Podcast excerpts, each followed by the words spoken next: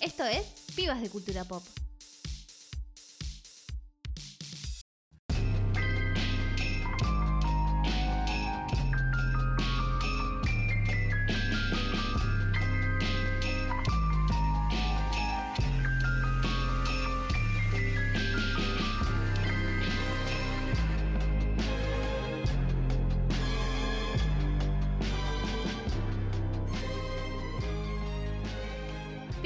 Bienvenidos al nuevo episodio de Pibas de Cultura Pop. Con esa música que me transmite una alegría inmensa. Tremenda, sí, no, es como la emoción. Es la emoción, sí, es re triste lo que voy a decir, pero es uno de los sonidos que me hizo más feliz en el año. Bueno, igual entendible, porque nada, un despelote. Fueron nueve semanas hermosas que me hicieron muy feliz y se terminaron, pero bueno, Pa, bueno. Nada. Esperaremos, como siempre. Sí, sí, sí. Cada, cada domingo fue maravilloso y único. Porque además, esa, es, ese piano que sigue después de uno de los mejores sonidos del mundo, que es el sonido del homebox, homebox office, Eh, que siempre después de eso sabes que viene algo que está bien. ah, qué hermoso. Bueno, eh, por si no se dieron cuenta, llegó el momento de hablar de la serie del momento, este, porque este podcast apoya fuerte la idea de que es la mejor serie de la actualidad. Así que nada, vamos a hablar de Succession, obviamente. Y sí, Succession sin dudas es la nueva joyita de HBO, aunque en realidad la serie ya a esta altura va por su tercera temporada y desde la temporada 2 que viene eh, acarreando premios y eso, se fue haciendo mucho más popular en 2020, eh, que pues, seguramente sea porque se llevó tipo todos los Emmys ese año, Sí, ¿no? sí si, si no se lo llevaban me iba a enojar. Me acuerdo que yo no consumí la ceremonia ese año, porque estaba en otra, eh, nada, yo Bueno, pandemia. sí, 2020. Eh, pero Remember. entré a fijarme que hubieran ganado porque está. Sí, a ver. Eh, es una serie que, al contrario de otros productos de los que hemos hablado anteriormente, no podemos como empatizar absolutamente con ningún personaje eh, y plantea situaciones que en la puta vida vamos a vivir, pero es adictiva y está recontra bien escrita y bien dirigida y recontra bien actuada y, y, ta- y es todo... Tiene todo lo que tienen los grandes clásicos de la televisión y por eso la amamos. Y ya, y ya se, posicionó tipo Sí. fuerte en la lista de material de recontra calidad. No quiero juzgar hasta que no termine porque aprendí mi lección. Sí, claro. De, de- de lo que era Lo que otra mostramos. jo- lo que era otra joyita de HBO. Y me enseñó a no terminar de juzgar hasta Claro. que la cosa esté terminada. Pero, por cómo viene la cosa, está Sí. muy bien. O sea, por más que la caguen, igual va a quedar dentro de buenas series. Sí, salado. Ah, a todo esto, eh, si hay alguien que le tengo que dedicar este episodio es a Gaby y a Sofi, mi hermana, que las dos me dijeron, mira Succession, mira Succession, mira Succession. Sí, sí, yo fui un poco sí. intensa. También fui, fui intensa con ustedes, oyentes, porque eh, hubieron muchos capítulos en Sí, que donde que hubo, se nombró, se nombró un montón. se nombró, fue tipo foreshadowing este episodio. Estaba todo pensado. En Ah, realidad no, pero bueno. No, la serie narra la historia de la familia Roy, que son los dueños del conglomerado de medios más grande de Estados Unidos, que es Waystar, Waystar Royco. Eh, y por lo tanto, medio que gobiernan el país, ¿no? sí. Como funciona todo en el sorpresa mundo. para nada. Claro, claro. Para compararlo con una familia real, se podría decir que además eh, los creadores dijeron que se inspiraron mucho en esta familia, en los Murdoch, Sí. que bueno, que también es una familia en Estados Unidos que maneja muchos medios eh, del país, como por ejemplo Fox, Fox News. Sí, que son del horror, ¿no? sí, de ese tipo de los, medios los que... amigues de Trump. Exacto. Ya, o sea, por si no lo sabían, lo sabían. Sí, Trump. exacto. Eh, pero para mí igual, por ejemplo, si, si sabes como los Murdoch, si no sabes mucho, capaz que no entendés. Para mí la mejor comparación, la más clara, la que enseguida entendés lo que te estoy queriendo decir, es hacer de cuenta que están gobernando, eh, que son los el presidente de Disney. Ay, Disney no tiene una familia que lo, que lo lleve a cabo, pero es eso, Sí. es Disney, ¿tá? Manejan Eh, 800 es una medios, industria del entretenimiento, Sí. claro, que... tienen ta. cruceros, parques de diversiones, nada. Sí, muy, muy Eh, parecido. Sí, sí, es re parecido. O sea, Sí, te sí. distraes un poquito y ya te están conquistando países. Claro, exacto. Ta. Y tienen todos los contactos y se burlan todo el día del Y algo- presidente. y algo que- le dicen, él pasa. Sí, algo que, que vamos a ver es que los Roy tienen mucho poder. Pero eso lo vamos a ver. Sí, de poquito a poquito. Sí. Bueno, todo comienza cuando Logan fuck off Roy. Fuck off. Eh, el padre, que es interpretado por el señor Brian Cox, Sí. comienza De como pie. Experimentar unos problemas de salud. Y bueno, y es momento de ir pensando, ¿no? Ya está viejo, es momento de ir pensando en hacer la sucesión de lo que es la empresa. Ahí sí, Ahí va. con ¿Quién, Kendall. va- quién sería su sucesor? Sería Kendall, que es uno de sus hijos, que es interpretado por Jeremy Strong, quien ya ganó un Emmy por hacer de Kendall, y que habíamos hablado de, de Jeremy Strong en el capítulo de, de los Oscars, porque él está en el juicio de los siete de Chicago. Sí, justo hoy vi, Que lo vi en un que- póster y dije, mira, estaba en esta, no que me yo me acuerdo que cuando hablamos de esa película, ya hablé de Succession, sí, obvio. que dije que a mí me gustaba el personaje de Jeremy Strong en la película solo porque era Kendall. Claro. Bueno, está. Este. Nada, Jeremy Strong, que es un actor que ha estado en varias cosas en realidad. Sí, en general igual no son tan conocidos, como No, que son medio no. puntuales los que son más Sí. conocidos los actores, pero, o sea, todos juntos, o sea, Sí, sí, en- del elenco, si bien son todos más o menos conocidos, ninguno es tipo alguien que ubicas seguro. no, re- es como un efecto El Señor de los Anillos, onda que cuando empezó, tipo, Sí. no es que nadie sabía quién eran, porque Liv Tyler, porque claro, Elijah Wood, pero son todos. pero era como medio más, más Sí. eh, despare- como desparejo, así como el nivel de fama o como... Claro, sí, sí. Después, obviamente. Después fue como, claro, pero. un despelote. Bueno, esto, esto viene a ser lo mismo. Sí. Los has visto capaz en otras cosas, pero. Sí, o capaz que son muy onda, muy del teatro, de no sé qué, como medio nicho, que si no miras tanto, tipo, no sabes, claro. pero, pero acá nada, sí. Bueno, a ver, yo. a- a- Eh, continuando, Kendall es el sucesor eh, obvio, digamos. Pero Logan. El que parece como el más preparado, el Claro, que, el que está, el está que venía- Él está re en modo, eh, sí, yo soy el es que, que, él va a quedarse. preparándose para eso. Sí, claro. No es, no es que él se lo imagine. No, no, no. A él lo venían preparando para Sí, eso. sí, el sí. Logan le dijo: eh, no, no estás preparado, te falta. Eh, por muchas razones, son muchas las razones que a lo largo de, de las temporadas Logan se lo va diciendo, ¿no? Como que Sí. tenés que ser un, un killer y no lo sos, como cosas así. Sí, sí, sí. Pero además también porque Kendall tiene una adicción importante eh, con la cocaína. Sí, y otras está cosas re seguramente. inestable, o sea, Claro. bueno, tiene depresión y no la está tratando. Eso queda bastante obvio. Y nada, entonces... Terapia con narcisistas. Sí, o sí, sea. sí. Logan le dice, no, no, no vas a ser el sucesor. Entonces decide que él todavía no va a hacer el proceso de sucesión. Y eso desata Sí, un bardo tremendo porque ahí entran en juego sus otros hijos sí, que tienen chances sí. y eh, también lo- los ejecutivos con más alto cargo porque también... si- Porque están hace mil años, Claro, y si empresa. son todos unos inútiles. Es un viaje porque Los- para- al principio para, a Kendall, que es bastante como más protagonista en las primeras Sí. temporadas y todo, claro, para él también es un quiebre como de identidad. sí, porque, claro, él iba a hacer ¿no? eso. Para Eh, por todos, poner un todos es como que su vida Es Charles que es quiere Charles. ser rey y la reina no quiere darle no. el trono. Es lo mismo. Es igual. sí. Re. Pero es así, es como a todos como que esto es su vida. Sí. O sea, no o sea, los no mandás a hacer otra cosa hacer y otra cosa. Ellos Exacto. Son los hijos de Logan Roy. Sí. Punto. Tal cual. Y bueno, y ahí es cuando pasa todo esto, que se, se desata, digamos, el conflicto principal, es cuando conocemos también a los otros personajes.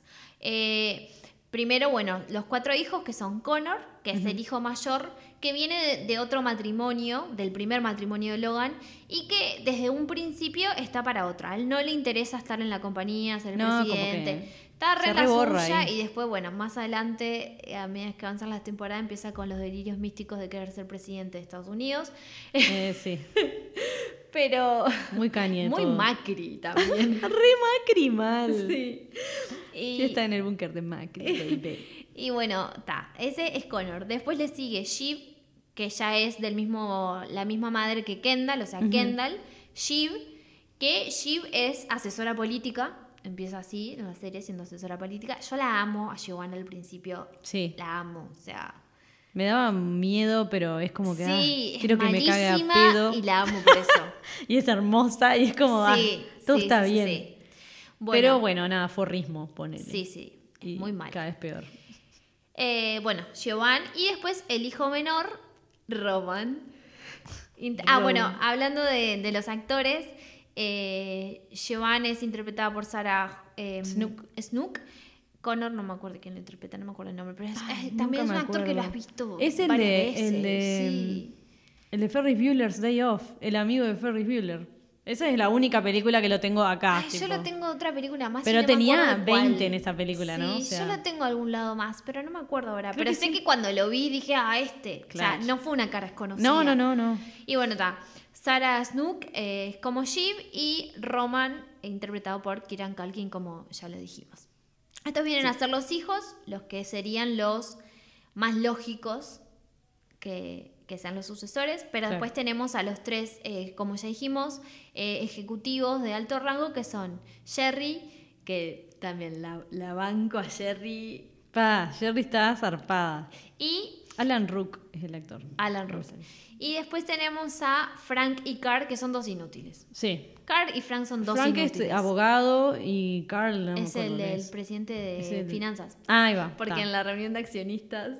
Ay, qué inútil, por favor. Todos eran unos inútiles en ese Sí, capítulo. sí. Pero bueno, después hablaremos de eso. Claro. Estas, estas tres personas están, trabajan con Logan desde hace mil Sí, años. sí, están en puestos muy, muy altos Sí. y por eso también tendría sentido de que ellos pudieran ser Claro. sucesores. Y sí, como que están muy involucrados Porque como saben en- todo En todo, claro. Y tienen la experiencia. Sí, Entonces, tiene sentido. Si, si les dije son unos inútiles, Claro. y bueno, vas por algún ejecutivo que realmente Y más que, bueno, historia, como, como se podrán imaginar, digo, Logan no es una persona fácil y este y tampoco confía, o sea, los quiere a sus hijos, a sus hijas, pero De tipo una manera muy rara. sí, unas este, no sé, bueno, Sí, los quiere, complicado. él los quiere. Él los quiere, pero como que, Es- claro, tiene una ambición tan zarpada que, no, que- no, no, y- ve y- que ellos lleguen a Y eso. esa es su manera también de quererlos. Eso lo Sí. dice Brian Cox en, en el episodio este de, de- Hay un podcast oficial de Succession Ah, de sí.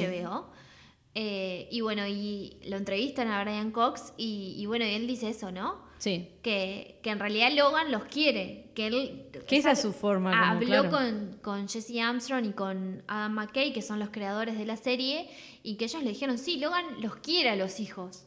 Y es como, de una manera muy Bueno, tóxica. sí, sí. Pero bueno.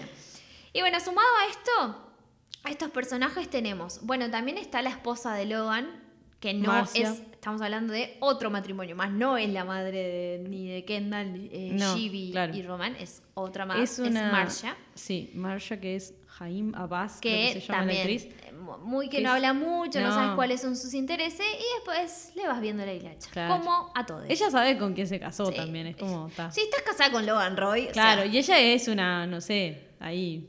O sea, eh, tiene, tiene poder Sí. y es como. Tiene plata. Acá hasta el más pobre es rico y tiene poder. claro, claro. Esto es así. Acá, es- así es el juego. nadie, nadie es pobre en serio. No, ni ahí. Es pobre en comparación con los Roy, pero no Claro. es pobre. No, no, no, no. Y bueno, y después vienen los últimos dos personajes a sumarse como al elenco central, que son, yo ya sonrío porque son Sí. dos de mis personajes favoritos, Mal. que son Tom y Greg. Sí, obvio que sí. Ta. Tom, que bueno, acá es el momento, interpretado por Matthew McFadden, a.k.a. Mr. Darcy. O Mr. sea, Darcy. Ya tuvimos este mismo momento en el episodio de Orgullo y Prejuicio. que si no lo escucharon, vayan a escucharlo.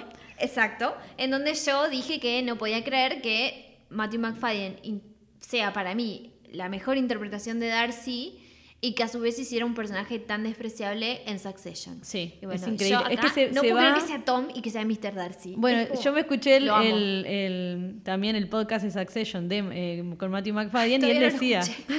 Ya lo. Perdón, Matthew, te fallé. Pero él comentaba que, claro, él eh, casi todos los personajes que ha interpretado son o de época o como súper serios y como en cosas, este. Tiene poca cosa como, eh, bueno, medio, eh, menos el muerte, Muerte en un funeral. también es un Ahí es como, sí, y es tipo comedia, pero Sí. es muy, eh, también es un personaje raro Sí. para lo que siempre hace. Y este es tipo, es como, es un idiota, él mismo lo dice, lo dice de Tom, Es que digamos. a mí me, me- a mí me fascina verlo hacer Tom, porque si hay algo que he visto muchas veces es a Matthew McFadden haciendo de Mr. Darcy. O sea, lo vi muchas veces. ¿ah? Yo creo que lo que él logra hacer con Mr. Darcy es tremendo, porque Sí. para mí lo interpreta así como yo lo veo en el libro, como alguien Sí, conflictivo que, que está luchando internamente por sus deseos y Mal. pensando, ¿no? Bueno, en todo, bueno, ya está, ya hablamos de Mr. Darcy, o sea, no me voy a extender. Sí, sí. Hoy que es el día del otaku, es el, el propio Sundere, digamos, que es ese personaje que es como que parece como re así caricúlico y como malo y serio, que, que adentro tiene tipo, es re dulce o, tiene como que llega a O sea, ese, es- a ese es- centro Para mí es fascinante lo que hace con Mr. Darcy. Sí, Y después viene a hacer este papel que, o sea, no podría estar más lejos. sí, Y lo hace muy bien. sí. Muy bien. En, en la tercera temporada, o sea, ya desde el principio, ¿no? Pero en la tercera logra con, con Tom un- unas escenas y una química tienen que es impresionante. Después recuerdo, no sé, escenas de la segunda temporada. La charla que tiene con Sheep en la playa Pa. en la segunda temporada es tremenda. Te parte al y la medio. despedida de soltero. Esto es un spoiler, pero bueno, está. Está. Hay una, en un momento hay una despedida Sí. de soltero. Ah, sí, pero Sheep, eh, o sea, Tom es el novio de Sheep cuando empieza la, la serie, pero en esa temporada se casan. Claro, ellos ya están Ta, ahí con que... ta. Sí, son. Son una pareja grande. Son una pareja, sí, Los dos casan. profesionales, tipo así, claro. No es un gran spoiler. No. igual. Se casan y en la despedida de soltero es, es maravilloso. Es un estúpido. O no, sea, no, no. Lo que hace y cómo le cuenta a todo el mundo lo que hace. Y es como, ay, Tom, no puedes ser más imbécil. Sí, no. Bueno, y ya los términos con los que se casa con Giovanni son como Sí, sí, sí, sumamente humillantes. O sea, es un personaje que en realidad es una mierda también. Sí. Es muy malo. Es muy malo, es, es re estúpido, pero a la vez quiere como que quiere sacarle provecho a Sí. todo, pero está allá abajo y, y lo sabe Sí, y está como aprendiendo a jugar desde como- donde está. Está tipo. como esa lucha de, de poderes y Ya también. el primer como- episodio es que es el cumpleaños de Logan, empieza Sí. así, Ay, y, él le, y él le quiere regalar algo, pero ya tiene un diálogo ahí con Giovanni, tipo, eh, ay, pero algo que no parezca, tipo, demasiado como Sí. eh, estoy desesperado por tener tu amor, o eh, muy poco como mira Sí. qué pobre que soy, no me da para Y comprarte ella más. tipo le dijo, Y no ella le dice, nada", "Ya era". Porque sabe que a Logan no le gustan regalos. Y él que va. y le regala, compra, y le compra tremendo reloj, Sí. y cuando se lo da, eh, está, Logan Sí, y reacciona Logan como se lo Logan. regala a otra persona. Sí, no, no, no, es como, y hace como, "Ja", y mira para otro lado, no le mira la cara, o sea, es como, Bueno, es que medio ahí cuando es están así, es una serie de tensión 100%. por casarse, que también lo rehumilla, le dice allí, vos te vas a casar con él porque sabes que él es menos que vos Sí. y nunca te vas a sentir, sabes que no te va a traicionar. Claro. bueno, sigamos. Sí, sí. Este, nada, em, Tom es un personaje bastante despreciable y algo que pasa en la serie es como que Logan los humilla a, a, a les hijes y ellos humillan a otra persona. O sea, Logan le humilla a Sheep, Sheep le humilla a Tom, Tom a quien humilla a alguien menor a él. Claro. Que en este En caso este viene caso a ser el primo Greg. Exacto. Ay, el primo Greg. Es lo ¿Qué, más. qué personaje interpretado por Nicholas Brown, que para mí es una gran revelación, Sí. porque yo había visto a Nicholas Brown en, en varias cosas ya. Yo me acuerdo que lo hablamos y que habías dicho, pero yo nunca lo, nunca lo había yo visto en mi sí vida. lo había visto, pero siempre como el pibe, siempre personajes revoludos. Acá también está haciendo de boludo, Sí. pero lo hace muy bien. Sí, O sea, para mí actúa re bien. Todos actúan re bien. sí, sí. Pero- Y que aparte que los personajes tienen, o sea, juegan mucho a la carta de boludo, varios de ellos, Sí. pero unas capas, o sea, sí, eso sí, está... sí, sí. Y bueno, ta, eh, me encanta Nicholas Brown, la verdad, el personaje de- del primo Greg me parece fascinante. Él es el nieto del hermano de Logan Roy, Que es el enemigo, ¿no? O que sea, el- están peleados, están están, peleados. peleados. con Logan, pero bueno, tiene acciones en la empresa, obviamente. Greg, si bien obviamente no es el sucesor, porque no forma parte de la familia directa, o sea, sería Claro. muy raro que él se quedara Sí, no, no, no. A, a cargo de, de toda la empresa. eh, igual está ahí, es parte de la familia. sí, obvio. Entonces, y como quiere que jugar lo que pueda. lo dejan entrar a ese círculo por VIP, los digamos. Claro, sí, sí. Y él entra todo como re inocente, es el personaje más inocente de la serie. Porque creció ajeno a todo eso, ¿no? Sí, claro. El medio que entra buscando laburo, así como. Sí, onda. sí, estaba en el parque de diversiones ahí con el Sí, sí. disfrazado. Dijo, ¿por qué no uso mis influencias para conseguir algo más corporativo? Claro. Y, Y ahí ta- empezó. Claro. Al otro día vi este, una comparación que hacían eh, en Twitter, que lo comparaban como al primo Greg con Peggy Olson de Mad Men, que también es como, son esos personajes que empiezan como re inocentes, que son los como más alejados de todo lo Claro. demás. Pero Como bueno, de después se, meten ahí y empiezan a hacer lo mismo.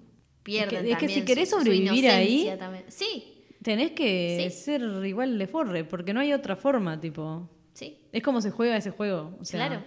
eh, al mismo tiempo también eh, juegan un papel importante le- los accionistas que habíamos comentado, que les preocupa como quién se va a quedar con este cargo de, de la compañía, porque eso depende toda la fortuna.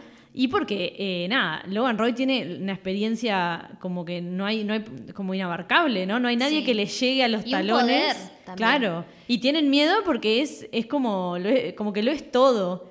Sí, Y sí, sí. Es, es una, como una cosa medio, volviendo a esto que decías, tipo, medio monárquico. Sí. Bueno, y de este modo se presenta como una especie de esto que comentábamos, como de, de Game of Thrones o Juego de Tronos, Sí. como llevado a, a la actualidad y, y, mm, bueno, y aún te da miedo porque es la realidad posta. Sí. También genera esa cosa de tipo, esto es el mundo real y sentís que está pasando ahora Es mientras vos estás mirando la tele y sos pobre. Así como decíamos que, que Ted Lasso en el episodio pasado es como ciencia ficción por momentos, por lo que plantea, para mí Succession es como un documental de gente rica. Claro, claro, es que y busca generar eso y es un horror, pero está re bien hecho, onda. Es una serie que no tiene elenco inclusivo, no tiene personajes queer, nada, eh, na- o sea, nada de lo que nosotros solemos hablar y de lo que se- solemos destacar en las series. Claro. Porque en realidad viene a relatar la realidad y lo que pasa en ese mundo al que no tenemos acceso, Sí. no tenemos tanto conocimiento. Y esa, es, es lo que pasa, o sea, la gente rica no anda con perspectiva de género por Y la no. vida. Los señores que están gobernando el mundo eh, no, no están pensando en esas cosas a no ser que les vaya a dar dinero. Obvio. Entonces, Pinkwashing. Claro, estamos hablando de gente que gobierna el planeta, que impone una agenda política a todos en base a sus intereses y que no tienen ni una pizca de salvación como personas. Eso no, seguro. claro que no. O sea, redención quién? Sí. Ni- ningún personaje tiene redención en No. esa serie. De hecho, eh, he escuchado gente que le dice que no les gusta porque siente que como que los personajes no evolucionan porque no, no tienen como ni redención ni como crecimiento. La gente en, en esos puestos, con ese poder, no tiene redención, No. no, tiene sal- salvación, no van a evolucionar a mejores Claro, personas. que aparte, perdón, pero la vida no tiene finales No, felices siempre no. tampoco. Es como, eh, nada. Es, un golpe de siempre. realidad. O sea, el, el tema es que hay que saber llevarlo. Está bien, ¿no? claro. Viene creo que lo ahí. que va más es vos estás eh, preparado o te interesa ver a gente mala haciendo mala todo el tiempo o no. Claro. Pero no esperes un cambio de esas personas porque no sería creíble. No, claro que no. O sea, para eso Ay, me viene una comedia Logan- romántica. De la nada Logan es, es bueno. No. ¿Qué? ¿Cómo? Sí, sí. Claro, eso lo busco en otro contenido. Exacto. Ah, vemos el capitalismo en su máxima potencia. Sí, claro. Es, es, ya Es está. el horror, o sea, Sí. la vida misma. Eh, todos los que conviven en ese mundo están re en esa. Sí, como claro. decíamos, incluso aunque no quieras los personajes que em- empiezan como más inocentes, igual terminan en esa también. Eh, Adam McKay es uno de los showrunners de la serie y ya se hizo su renombre con productos que, a través de la sátira, buscan evidenciar lo absurdo de ciertas cuestiones. Eh, bueno, como todo esto, ¿no? Que te lo tira como en la cara, así, pra. The Big Shot, por ejemplo. Ay, The Big Shot. The Big sí. Shot y eh, Don't Look Up, que la vi el otro día. Ay, ¿la viste? La vi y está buena. Bien, interesante. Ranqué alto dentro de lo que he visto últimamente. Bueno, no nice. lo mejor, pero ranqué alto. Y tiene también mucha esta lógica, ¿no? Obviamente tratando otras cosas, Claro. pero, pero sí. ta. Sí, sí, sí. Eso de- del absurdo de, de- de la gente en el poder y, y con mucho dinero. y- Mal. El humor en esta serie no falta y es afiladísimo. Y es muy sutil también de ratos, ¿no? Hay como, es como. Fantástico. Sí. Es como que esperar a que pase y a la vez cuando está pasando no sabes si te tenés que reír o no, pero no, sé. pero, es como. no, pero además a veces te reís con cada cosa que es como, es un horror lo que Mal. están diciendo, pero, ¿Por qué me pero, río? pero me estoy riendo Sí, un montón mal. porque es buenísimo. Los diálogos son una maravilla que te van volando la cabeza. Hay veces que no se entiende nada también porque hablan como de cosas de negocios muy Ah, bueno, sí, específicas. muy y es tipo. ¿qué? Pero es más, siempre es igual como disfrutar el estar mirando sí, todo. sí. Y la serie es como medio como una tragedia griega o como una obra de Shakespeare, digo, la han comparado eh, Adam McKay, Jesse Armstrong, los creadores, como habíamos dicho, eh, con King Lear, eh, hasta con Hamlet, y por eso como que van como re alineados como con esas obras, Sí, los diálogos. sí. Y ese tema, como del poder, Sí, de, la traición, de, de traición, tipo, la tragedia. todo sí. siempre por ese lado. Es como drama, drama, drama. va drama. por ahí, incluso aunque te olvides que va por ahí, siempre llega un momento donde te lo recuerdan. Sí, tiran Porque- algo. Y aparte hay pila de como mensajes subliminales que, que, digo, que se ven ahí. O digo que han hecho con el tema de los pósters y, Sí, los, y las sí. obras de arte. Al- sí, las obras, sí, el tema de, lo de los pósters y las obras de arte está salado. Muchas alusiones tipo a poemas, eh, también tipo épicos. y todo eso, claro. épicos. eh, nada, y muchas cosas sí, muchos paralelismos eh, con, con cosas Sí, conocidas. es muy. con, Es como que parece como un material más bien como británico. sí, ¿No? re. re, re Re. BBC metida en la HBO. Sí. Es por eso es como perfecta, porque Sí, son claro, nuestros padres. Así estamos todas tomadas. Claro. Porque como que el, Los padres saben. Re. Eh, porque nada, es como. Ay, como que combinan lo mejor de los dos mundos en pila de cosas. Está re bien. Ah, Esta gente de mierda. Sí, no, no, no, es, es, es maravilloso, es maravilloso. Un dato muy interesante es que Logan Royce iba a morir en la primera temporada, pero se dieron cuenta que la serie como que eh, cobraba mucho más eh, sentido si él todavía estaba vivo. O sea, si toda Sí, esta pelea claro. por la sucesión se daba mientras él estaba vivo. Claro. Además del poder que tiene Logan Roy, ¿no? Que después vamos a hablar un poco más. O sea, no solo poder em, para afuera, sino con sus hijos. Sí, sí, sí. Con, Es impresionante. Está- es, es que todo es como una gran masterclass de actuación. Sí. Es que para mí el, ¿Qué tal el que se- mejor se adjetivo de la serie es masterclass. Sí. De actuación, de guion, de dirección, todo. Todo, es como... sí. Sí, sí, sí. Es como, pa, mira esto y bueno, a ver qué te sale. En Succession en sí no hay efectos especiales, como ya habíamos comentado, o sea, no hay nada fantasioso. Solo vemos estos personajes hablando como en tensión permanente casi. Eh, si no fuera bueno por estos momentos de humor, por Sí, suerte que que... tiene muchos igual Sí, por suerte, sí. Pero que alivianan porque se pone eh, eh, como y siempre denso. tiene algún capítulo que yo los amo. Y sé que Nati Maldini también los ama porque lo ha dicho. Y es como, sí, porque son los más. En donde hay alguna fiesta, como por ejemplo el casamiento de Shiv, el cumple de Kendall. Claro. Siempre como que hay una algún Evento, evento, claro. digamos, que es como más descontracturado. En donde también siempre hay bardo. De Claro. otro tipo, pero siempre hay bardo. Sí, sí, sí, sí. Me encantan esos Sí, episodios. están de más mal. Eh, y todas estas cosas en general, eh, como las locaciones son en oficinas, en mansiones, en yates, en autos lujosos, en aviones privados, Muchos aviones privados. muchos aviones privados. Muchos helicópteros. Mal. Ay, salado. qué Cuando de se van para jugar al béisbol. Sí. O sea, a mí eso, que es el, el Este piloto, primer episodio, sí. me voló la cabeza ya. Sí, yo dije, y ¿qué? sí. yo cuando, cuando subieron yo dije, y sí, onda, ¿y esta gente en qué se va a ir? En un helicóptero, obvio. Y todo el tiempo los fondos espectaculares de Nueva York, que es Sí. una belleza, o sea, también te dejan claro que lo caro que le sale la serie porque filmar en Nueva York es un juego. Así que está. Igual dentro de las de HBO, es de las más baratitas. Seguramente, porque para tiene todo lo que mucho han hecho. Mucha escena interior. Sí, sí, Tiene también, mucha también. escena interior, Pero sí. como que si pueden poner algo en la calle, Ah, no sí, sé qué, en Nueva sí. York, lo ponen. Es Eso como- sí, pero creo que la serie, si bien tiene cosas espectaculares, o sea, su gran fuerte eh, va por las escenas de diálogos de cuando están ellos. Sí. Que hay otras series que tienen como más fuerte. Por ejemplo, Game of Thrones era muy visual también. Sí, sí, salado. Esta, si bien lo aprovechan, porque nada, es HBO mostrándote cuán grande la tiene, Claro. eh, también este, va por otro lado también, ¿no? Sí, claro, claro. Y, y tiene eso, es gente que tiene todo y que igual, tipo, es infeliz. Porque en general no ves que estén como. O sea, como que la felicidad es tipo. No sé, como que No, parece que, que la rozan y se van. más poder, tipo. más poder, más poder, Claro, más poder. y generan esa cosa de, de bueno, está, pero entonces nunca se quedan felices No. en ningún lado, tal cual. Eh, hasta en muchas interacciones que tienen te terminan como dando lástima, les exiges, porque suele ser eso, como una constante batalla entre el padre y ellos, y donde ellos, o sea, nunca ganan. No. Es re difícil ganar hasta una boludez. Es como Sí. todo es muy simbólico todo Sí. el tiempo. Y después te acordás eso, que son millonarios y que no deberían existir por esto mismo que decíamos de Eat the Rich. Eh, pero ta, que no te deja como sorprender que están como en una constante, eh, es así, viven así, tipo peleándose todo el tiempo. Incluso en sus relaciones. Sí. Y cómo se relacionan con el otro, están todo el tiempo midiendo el poder. Sí, sí. Bueno, incluso, por ejemplo, cuando les preguntaron a los realizadores acerca de si iban a incorporar la pandemia en la serie, ellos dijeron que no, Porque la realidad es que la pandemia no afectó a las personas como los Roy. Y no. Ellos no les cambió nada. Si sea, viven ahí en el Olimpo, onda. Claro. Como a nivel técnico, la serie, nah, como ya decíamos, todo un masterclass de, lo que sea.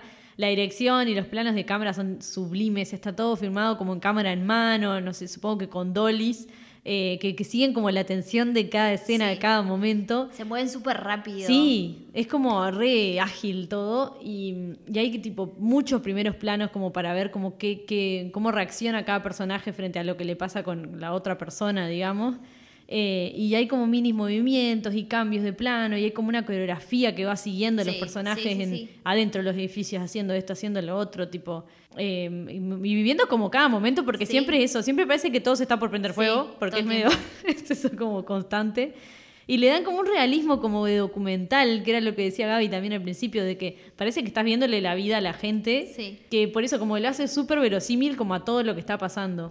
Y sentís eso, que estás viendo como algo re íntimo, re prohibido, como, como que estás metida como en, en las habitaciones donde alguien decide a dónde tirar la bomba, Sí. ¿entendés? Porque es como... Y porque es así, más o eh, menos. sí, es, Todavía no han tirado ninguna bomba, pero. pero no nos sorprendería tampoco. Claro. Porque esta es la gente de nuevo dueña de todo. O sea, y ahí y, y ves, estás viendo eso constante también cuando hay tipo, hay arreglos, hay contratos, hay comentarios, hay como negocios y, y cosas que están pasando atrás de las que no tenés que Y enterarte. cosas que se definen minuto a minuto. Sí, sí. Y en ese minuto a minuto, o sea, el nivel de plata que se maneja, o sea, es, es un Y la ridiculez atrás de los costos y de las y de las inversiones de cosas, Sí. ¿no? Porque hay cosas que son como porque le pintó. Y así porque le pintó no se vuela una ciudad en Claro. algún lado, no sé, o cosas así, que es como Sí. Sí, así pasa la vida real, tal cual. Y Y vos estás manejo- ahí sin poder hacer nada, ¿no? Porque y el estás tipo de los testigo nomás. también, ¿no? Sí, Que claro. claro el de queremos arruinar a este, bueno, saca, saca esta, esta noticia. Claro. Que digo, es algo que ya sabíamos, bueno, ta, estudié comunicación, es algo que ya lo sé, Sí, sí. pero es algo que muchas veces la gente todavía sigue sin entender. Claro. Que Lo importante que es de dónde están leyendo Sí, qué noticia. claro. Y que, y que, tal, que el periodismo tiene ideología, todo. O sea, es como. eh, ta. no existe el periodismo objetivo. No, ¿qué No es eso? Bueno, el guion es una maravilla. Yo no quiero sonar como una snob o ser de esas personas que dicen, ah, porque ya no se hacen series así, porque yo sé que hay mucha gente que habla de eso, pero la realidad es que es difícil encontrar productos con guiones de Sí. este nivel. Es complicado, antes habían más, eso Sí. es verdad. sí, sí, es verdad. Cada diálogo es, es perfecto. Sí. Aparte está repensado. No, y no, tiene no. esa cosa de, de masterclass tal cual, porque es como más bien de... A veces, de nuevo, a veces hay diálogos que no se entiende mucho porque son como muy técnicos o muy eso, muy del mundo del negocio, muy de comprar esto, de no sé qué, de la la la la. Pero es más ver esa, eh, la interacción y nada, y el poder entre Sí. una persona y otra y, y cuál es el que termina ganando porque está, onda. Porque además eso, ¿no? La, eh, la- la relación de poder estar siempre, Sí, siempre. Sí, sí, sí.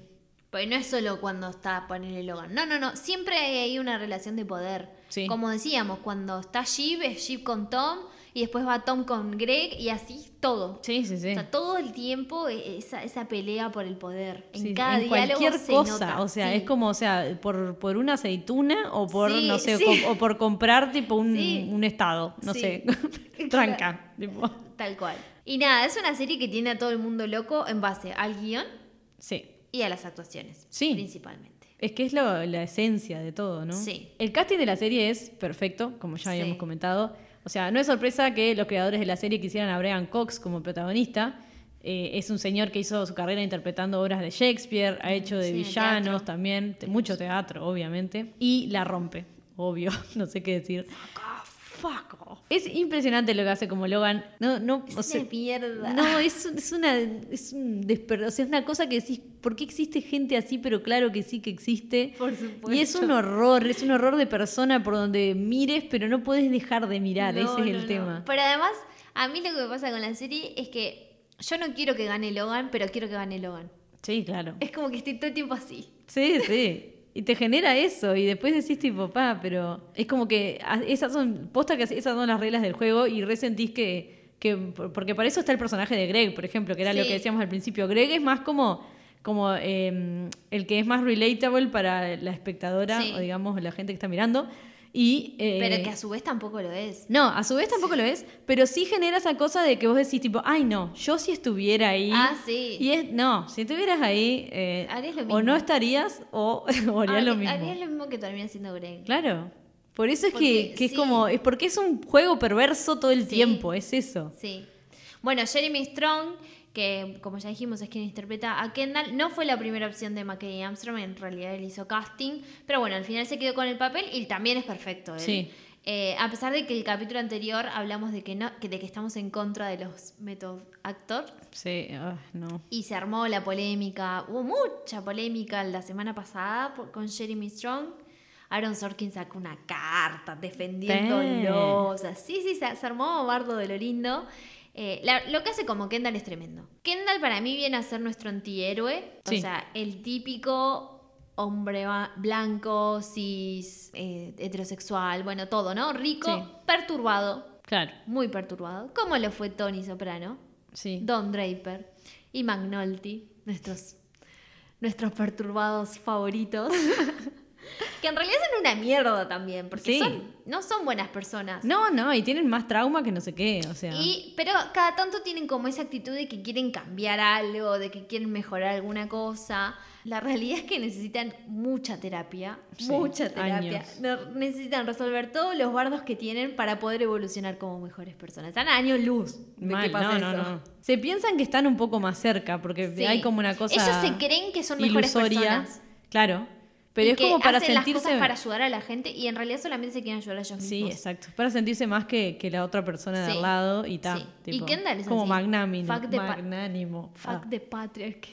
Fuck the patriarchy, Amo ay, esa no. parte porque es como no puedes dar más cringe Kendall. Tipo, Entrando al Met, es que está Sí. aparte. Ay, no. fuck the patriarchy. ¿Quién sos, ¿Qué boludo? onda? Y aparte está hablando de su padre, pero no entiende que hay otro significado. Es como ah, Sí. El cringe. Es genial. Pero es genial la, la escena, ¿entendés? Porque Sí, es lo, sí. lo que haría un, un- un- un pibe así, ¿entendés? Sí, O sea, me claro parece maravillosa. Bueno, el nivel de... seguimos repitiendo lo mismo, pero bueno, es como que no podemos parar de decirlo. Sí. Pero el nivel del guion y de actuaciones hacen que todos los capítulos eh, vayas amando o odiando a alguien diferente. Sí. Esto que, que decía, ¿no? Hay veces que quiero que gane Logan, hay veces que no. Eh, Roman y Sheep también son tremendos personajes. De hecho, como ya dije, Sheep fue mi favorita durante mucho tiempo. Y Roman tiene capítulos que son magníficos. Sí. En el último y capítulo es uno de mis parece que- favoritos. Que, no podría interpretarlo otra persona, No. Roman también. Bueno, eh, Keran Kalkin había. eh, él había. eh, audicionado, para, Greg. Sí, Sí. lo había visto y fue tipo. Y al final quedó ah, como Roman. Qué raro Sí, hubiera quedado. Re buena decisión. Sí, porque aparte te reda como. Primero que te reda neoyorquino y te reda como. Parece que está todo el tiempo improvisando. Está- sí, bueno, Es como- improvisa pila él. Y bueno, está, se ve que sí, porque. Se nota por las frases. Sí, sí. Como que es, es bastante sí mismo en muchas Sí, cosas, se ve. no impro- sé. improvisa pila. Que al, que al principio como que le, le dijeron que sí que improvisara y nada, Está, salió Roman. sí, O sea, es, maravilloso. Y bueno, y Greg y Tom, como también de- decíamos, generan como este bromance. Que para mí cada vez que están juntos. Amo las escenas. Sí. Cuando hicieron la- las tapas para Entertainment Weekly los dos. ¡Ay! mal, lo mejor. eh, yo podría ver un spin-off solo de ellos dos. Ah, claro que sí. Yendo, fuerte.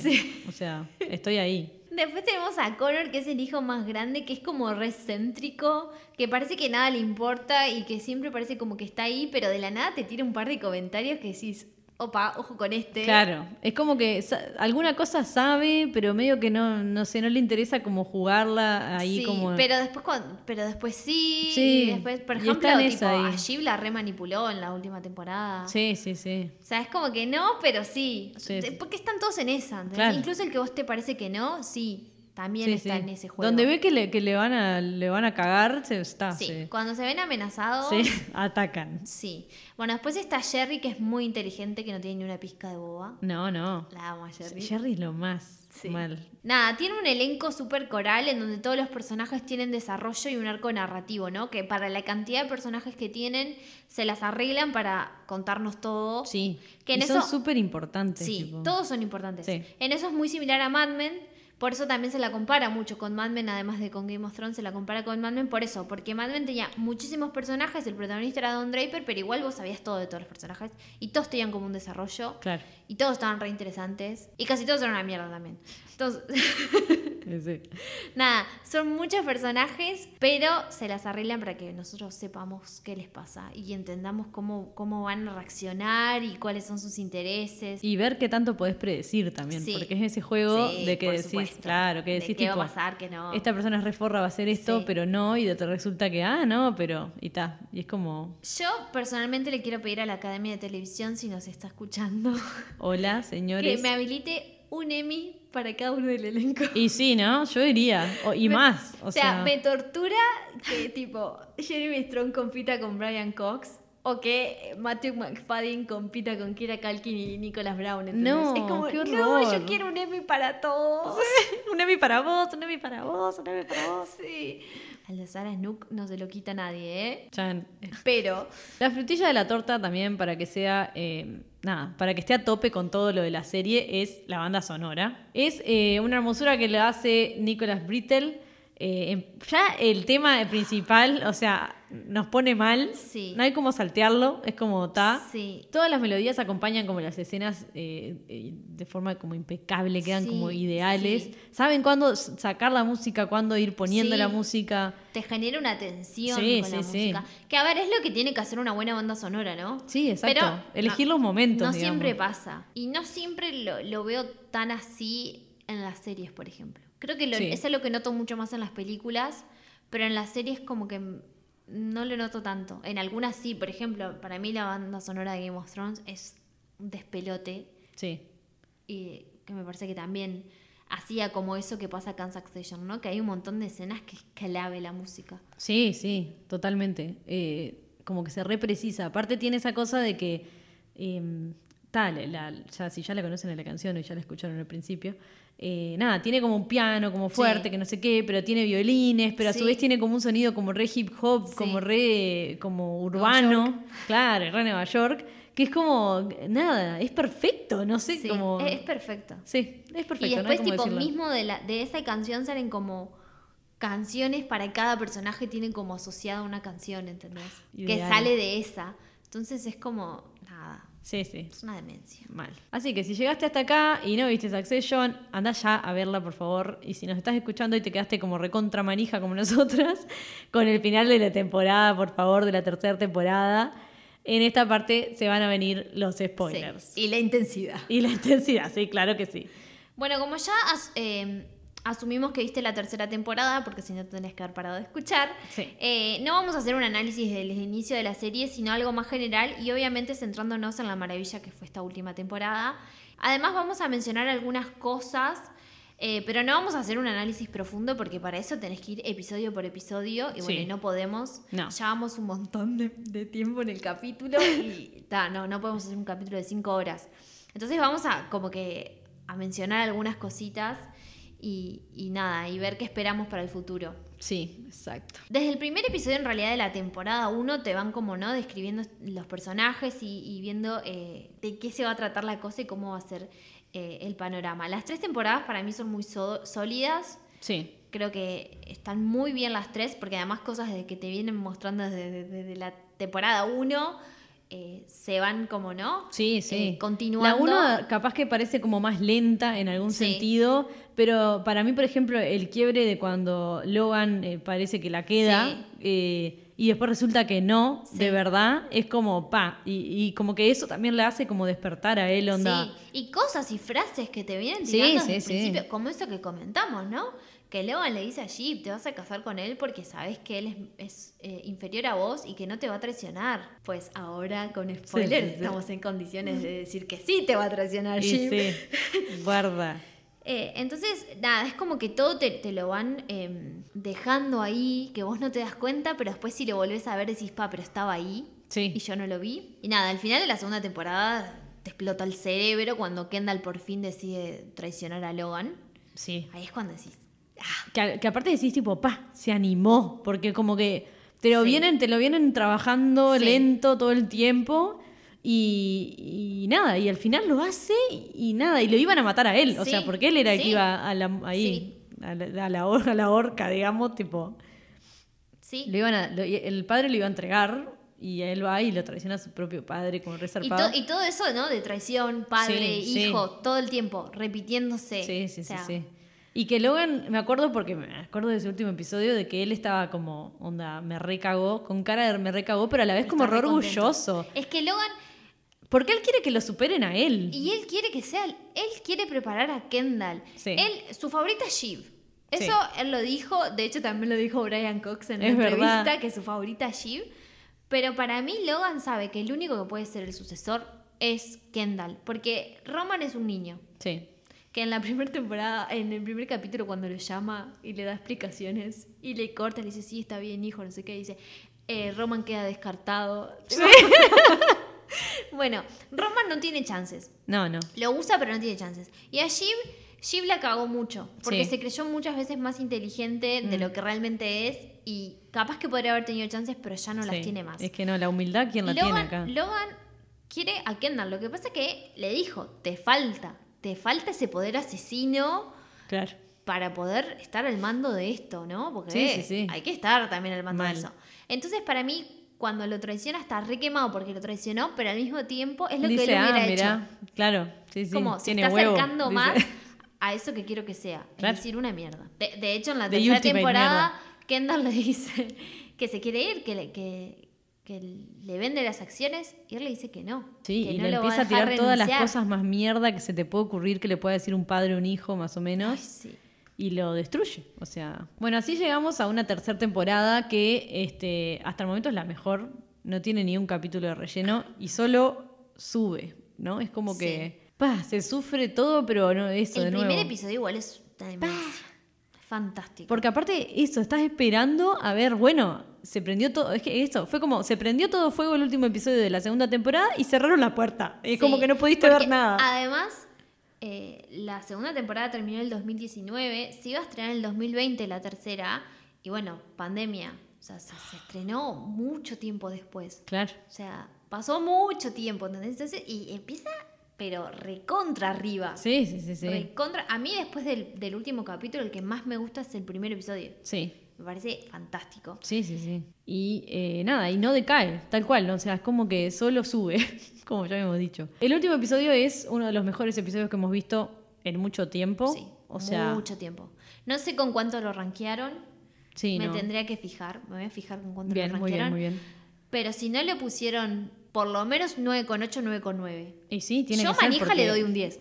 Pero ponen que la gente es un poco más.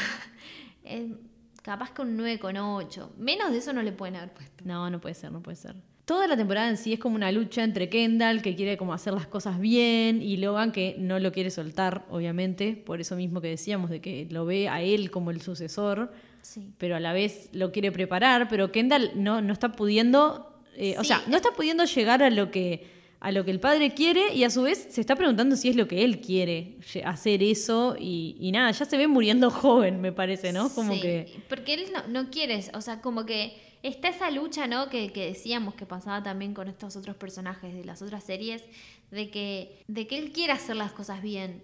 Pero él sabe que también si estás en esa posición, o sea, No hay si forma. querés sobrevivir, olvídate de ser buena persona. no, no existe, no existe, es que está, es, es así. Y así es como que pasamos todas las semanas especulando como quién se iba como a qué bando, quién estaba con Logan, quién estaba con Kendall, eh, Analizando los pósters y los analizamos mal porque Sí. estaban ahí desde el principio, todo. O sea, Mal. Y Logan, que siempre gana, y eso se lo dijo Tom a Kendall, eh, nada, no hay, como, no hay como ganarle al viejo, básicamente. Y empezamos con eso, un Kendall que sigue. Sí, I sí. told you 9 con 9. Bien, y sí, sí. Y el primer Tenía capítulo ser. 9 con 1. Y Eh. el, el anterior 9 con 5, está bien. Y el cumpleaños de, de Kendall 9 con 1. Bien, bien. Bien, bien, Sí, bien. sí, sí. Es que sí, tiene que estar rankeadísimo, o sea, Sí, por allá por las nubes. Ya empieza la temporada con un Kendall que sigue sin recuperarse este, por la muerte del mozo este que, que mató que en, en el casamiento de en- en el casamiento de Shiv, exacto. Y todo el tiempo es como que él está cerca de la muerte, como que nos está dando a entender como que se quiere suicidar o está como, o sea, está re deprimido, fuerte, súper destabilizado y recontra solo. Solo Sí. tipo. Hay muchos simbolismos con el agua, porque Ah, sí. recordamos que, bueno, en este accidente, ¿no? Cayeron al agua y el chiquilín se murió ahogado. Hay muchas referencias al agua. Bueno, el capítulo anterior al último terminó con un Kendall que parecía que se moría ahogado. Sí, sí. Eh, pero además él en bañeras eh, vacías, pero con, dando esa sensación de que se va a ahogar. Eh, él empezando en la segunda temporada como resurgiendo del agua. O sea, hay muchos simbolismos Sí. con el agua que mucha gente dice tipo Kendall se va a morir Claro. con agua. O sea, ¿no? Sí, sí, que es una opción. Está, todavía está abierta la opción de que Kendall pueda morir en algún momento. Sí, sí. Pero también el otro día lo que vi este, fue una persona que ponía todo el tiempo eh, Kendall sumergido en el agua como buscando este, esa limpieza y sanar y lo vino a encontrar en la suciedad. Porque no sé si viste, pero cuando él se logra abrir, en, el- en esos planos hermosos que dio eh, eh, esa escena con los hermanos, Sí. están en la tierra, él está todo sucio Sí. y llora y se logra abrir, ¿entendés? Y es Claro. como que todo el tiempo nos estaban diciendo que, que él buscaba como limpiarse con el agua y fue por otro lado. ¿entendés? como que Claro. la serie juega todo el tiempo con esas cosas, con Sí, esas sí, sí. imágenes que, que capaz que no las ves en ese No, momento. ni ahí. Es que no las razonás ni por. No yo las- ni por asomo pensé eso. Pero es como todo Pero el tiempo, está cargada de eso. Ay, qué viaje, pero está zarpado mal. Bueno, ahí tenés a Roman y a, y a Shiv, bueno, y Connor cuando entra más o menos también eso del lado del padre, porque medio como que siguen con esta esperanza, como decimos, de, de ser sucesores. Sí, Y- sí, ellos siguen, ellos siguen jugando el juego Sí, con claro. el padre, o sea. Claro, porque saben que es el camino, eh, no, no, obviamente no es fácil en sí, pero sí Bueno, como el, pero el seguro. el seguro. Claro, es como Sí. que dicen, bueno, Va a ganar Logan. claro, Porque incluso hay en, cap- en unos capítulos, sobre todo en, en el segundo y en el tercero, donde vos decís, pierden todo y él, él le gana al FBI, al presidente, Le chupa a todo un huevo, o sea, Él- Sí, Logan, eh, aparte es eso, es como esa actitud de estoy dispuesto a, A lo que sea. a lo que sea, que, que claro que nadie lo puede frenar. No. Nadie se anima a frenarlo No. tampoco, no hay cómo frenarlo. Bueno, tuvimos muchas escenas icónicas en esta temporada, eh, como por ejemplo, como cuando Logan no está presente en la sala y le manda unas donas. Que están reunidos eh, Kendall, Están hablando, claro, ahí están Roman como teniendo en la casa y de, Connor, de- están los cuatro. Y Connor. Están teniendo como esta discusión, ¿no? Que Kendall los está tratando de convencer para que se unan a él, porque si se unen los cuatro, o sea, le ganan a, a Logan. Sí. Y estaban eh, teniendo una discusión que estaban. eh, Shiv estaba casi convencida. Sí, te sí. diré. Y llegan unas donas que les manda el padre. Y rompen todo. Ta, y todos Claro. le dicen chau, Kendall. Sí, sí. Pero además se retrauman con las donas y las miran. Aparte está el plano ese que están las donas ahí arriba. Sí, sí. Y se preguntan si, si envenenó las donas. O si tienen un micrófono y está escuchándolo, o no sé, es como que... No está presente, No, pero no. está ahí. Claro, claro. O sea, la- el, el poder que tiene que Sí. con, con un objeto, con cualquier cosa, desestabiliza todo. Sí, incluso cuando está con la infección urinaria que le, le pegó la demencia. Sí. Pero igual seguía teniendo poder porque ellos se- tenían miedo de qué decisión tomar porque sabían que después él iba a volver en sí. Claro, y ellos iban a ser responsables. Y no, y Que claro. fue lo que pasó también, ¿no? Sí, sí, tal cual. Después otras de las escenas icónicas de, bueno, de la temporada, bueno, el cumpleaños de Kendall, todo el cumpleaños de Kendall no tiene desperdicio. La casita del árbol, ¿por qué un hombre adulto que está cumpliendo 40 años se hace una casita del árbol en el cumpleaños? Sí. Y que tenías que tener tipo el brazalete arcoíris para poder entrar Sí, no, no, no. Y todo es como, no, no, no. Roman entrando y saliendo de la vagina de la madre.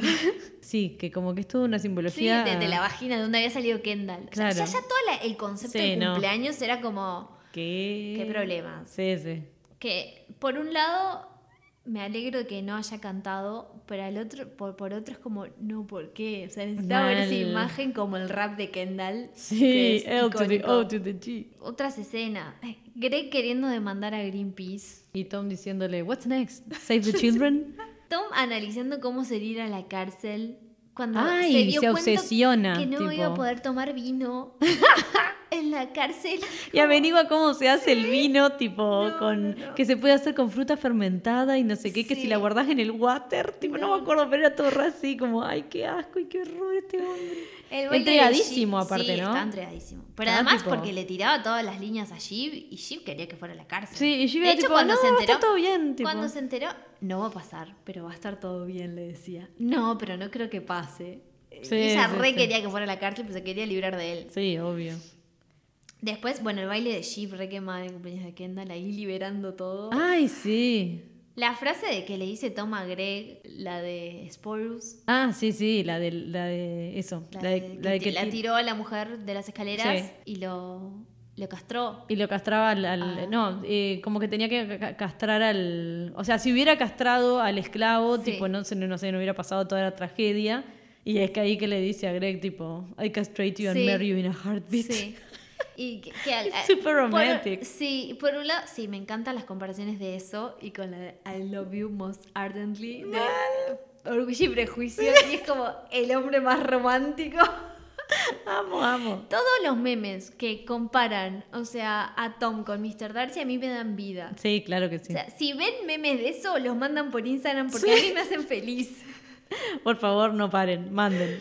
Eh, que ahí ya te estaba dando una idea también, ¿no? Sí, sí, de, de claro. por dónde iba a venir la mano. Eh, bueno, después, ta, ya llegando al final de temporada, la dick pic de Roman. Ay, no, ¿cómo vas a mandarle una foto de tu pito a tu viejo? No, yo no puedo el entender. momento, el momento en el que suena. Cuando suena el coso y él hace así y él la queda carita, tipo, La carita de que. Denle el Emmy, por favor, que era el Calkin, porque. No, o sea, no. Y el padre que se va a la reunión y nadie entiende nada. Y grita, ¡Roman! Y le dice que no era para él. Ay, no, obviamente. Y cuando le pregunta si tiene problemas. Porque Sí. está saliendo con alguien más viejo y es como, Logan, te estás cogiendo una piba que tiene la edad de Roman. Y Sí, sí. como- ¿No? El absurdo, ¿no? De, Y ahí viene la frase de Roman que vas a tener que decir vos. Ay, que la amo, amo cuando le dice, papá, yo no soy un feminista radical, pero no deberíamos despedir a Jerry por recibir fotos de mi pene. Y o sea, amo. Eso fue como sublime, mal. esas, esas frases que todos los capítulos tienen un montón de esas en las que yo me río en voz alta como Y una sí. tarada enfrente de la tele. Es que fue re así, fue ese momento que decís tipo, ay, no, no, no, no puedo creer que Roman tuvo que decir eso. Sí, Era como, Pero Roman, Claro, claro. claro. Eh, Ay, bueno, mal. después otras cosas para destacar de la tercera temporada es este, los, los invitados especiales a Dean Brody, que hace de un accionista. Qué bien que está, ¿eh? Sí, ¿cómo Oh, le qué pasó? No le pasaron los años, tipo, o sea, está más viejo, pero. Sí, pero que, con mucho más lindo también, porque Sí. a mí no me gustaba. No. Pero ahora está como... Y bueno, después... Alexander Skarsgård. ¿Qué tal? ¿Qué?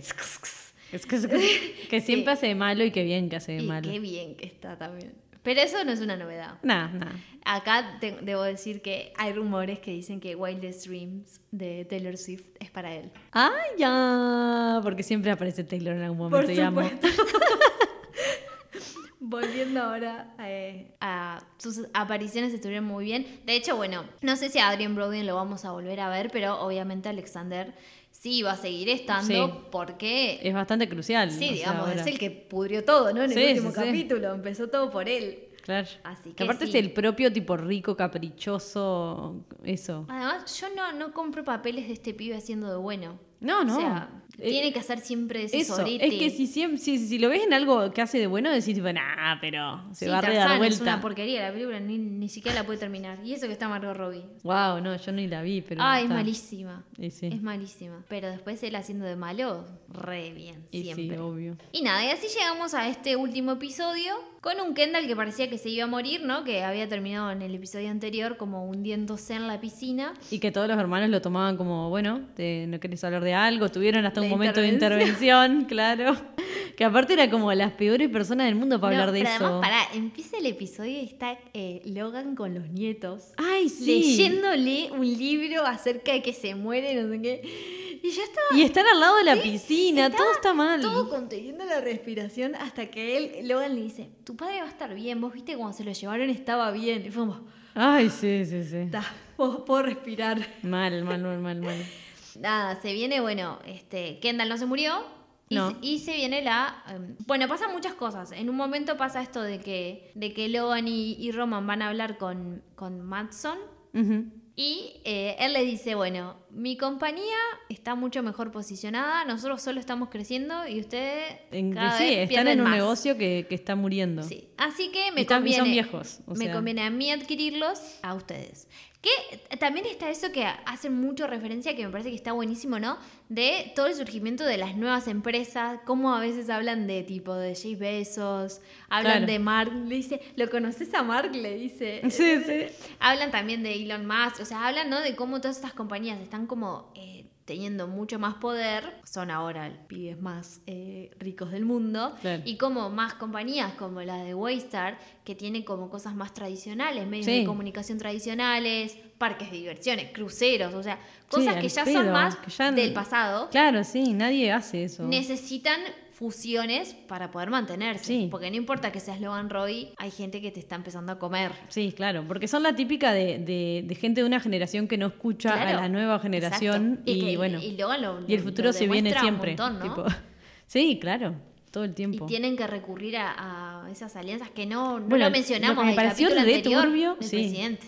Ah, el señor, el señor Pasita. Eh, sí, Re. lo del- ¿Cómo eligen el presidente? Ellos, ¿no? Sí, sí. Ellos deciden a quién van a apoyar y saben que a esa persona va a ser el presidente. Y eligen un fascista. Sí. Porque saben que dividiendo la sociedad pueden mantener el poder. Está, o Nada, sea, la nada. realidad. Sí, sí, sí. O sea, esa decisión que tomaron ellos ya se tomó Eso en alguna habitación Claro. hace un par de años. Sí, sí. Entre, tomando un vino ahí, Claro. tipo.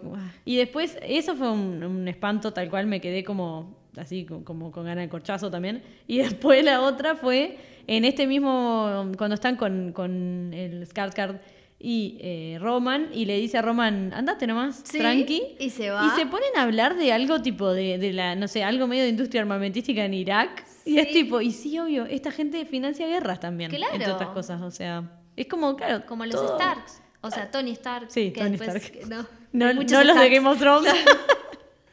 Pero re que.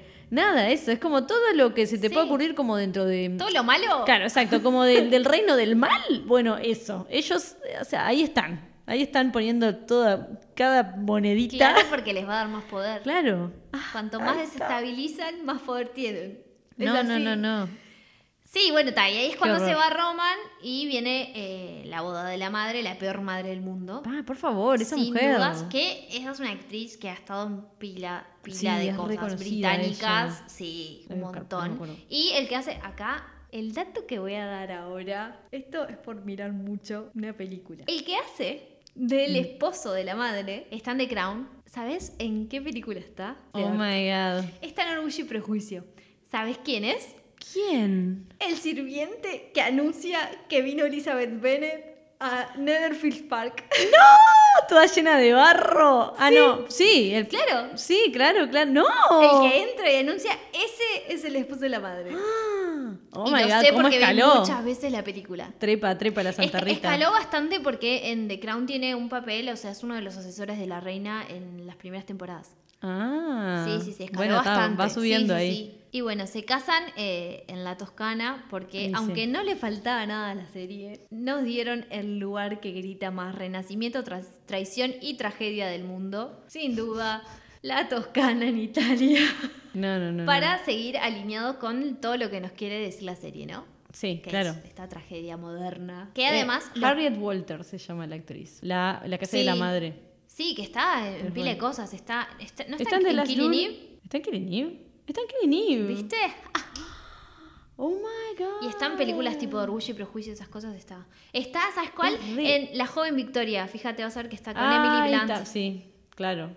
Ay, Dios. Claro, es tipo. Es una señora británica que siempre está en las películas. Sí, sí, sí, sí. Bueno, ahí en la boda de la Toscana, nada, mucho renacimiento que he visto que alguno de los planos, para mí, plano más lindo de todo ese episodio es cuando está Kendall en el piso y Ah, está hermoso. tocando. Bueno, que es, dicen que es renacentista y la proporción áurea es perfecta. Sí, seguro. O sea, porque es como sí, sí, re- está, está la foto está calculada, o sea, toda la proporción, Claro. todo es como... Es que es como un encuadre perfecto. es sí. como, es re, tal cual, así, como, como griego, como de tragedia, como, y es como re, eh, como eso, como cuadro clásico, Sí, ¿no? claro. Es re tipo la pietá, Sí. pero en otra versión, tipo. Sí, sí muy- eso, como decíamos, muy de renacimiento, esos Sí. cuadros que se veían, que lo vienen haciendo desde, desde temporadas anteriores también, Sí, ¿no? sí. Pero bueno, creo que en este capítulo se vio un montón, porque también la locación lo permitía. Ya Sí. los colores cálidos y todo que tiene la Toscana le da como otra, ¿no? Porque Sí, sí. Nueva York es mucho más frío. Sí, y esto como más gris. Esto, digamos. claro, esto era todo mucho más cálido, el sol. Por favor, los vestidos y los gorros de Shiv. Ay, por favor, yo. Y aparte, tipo, Taylor as fuck. Onda, le queda tipo todo como pintado. Y, y bueno, y ahí, mientras ellos están ahí en el casamiento de la madre, Logan está cocinando la traición de, hombre no para. de venderle la, la empresa Alex Skarsgård, eh, quedarse con una tajada que le sirva y nada, y los hijos que se Y arreglen. cagarlos a los Y hijos. ahí es cuando Shiv toma la batuta, porque Shiv es la que toma la batuta, y le dice, Roman, vení para acá, Kendall que está hecho mierda. Se los llevan, van y empiezan a complotar todos. Bueno, Sí. es ahora, nos ponemos todos Sí. contra nuestro viejo. Bueno, después que Kendall se abre y cuenta todo, Sí. y que Roman hace chistes como, bueno, ¿quién no mató a alguien? sí, obvio que le iba a decir cuando le canta, le manda. Y bueno, eh, a mí me demoraron 45 minutos para traerme un gin tonic. Medio que se lo merecía, le dice algo así, y es como, qué horror. No, no, no, el nivel de cinismo que maneja es O sea, queriendo consolar al impresionante. hermano, no, no, no. Ese es el claro, así, ese es el apoyo emocional que el hombre nunca va a tener porque eso es lo más parecido a amor que conoce. Igual también amo que Kendall estaba muerto, pero le dijeron, Hablando vamos, de- vamos a, a- a derrotar a papá y de la nada Claro. fue tipo listo. Bueno, hay que prenderlo y ya Sí. está, re.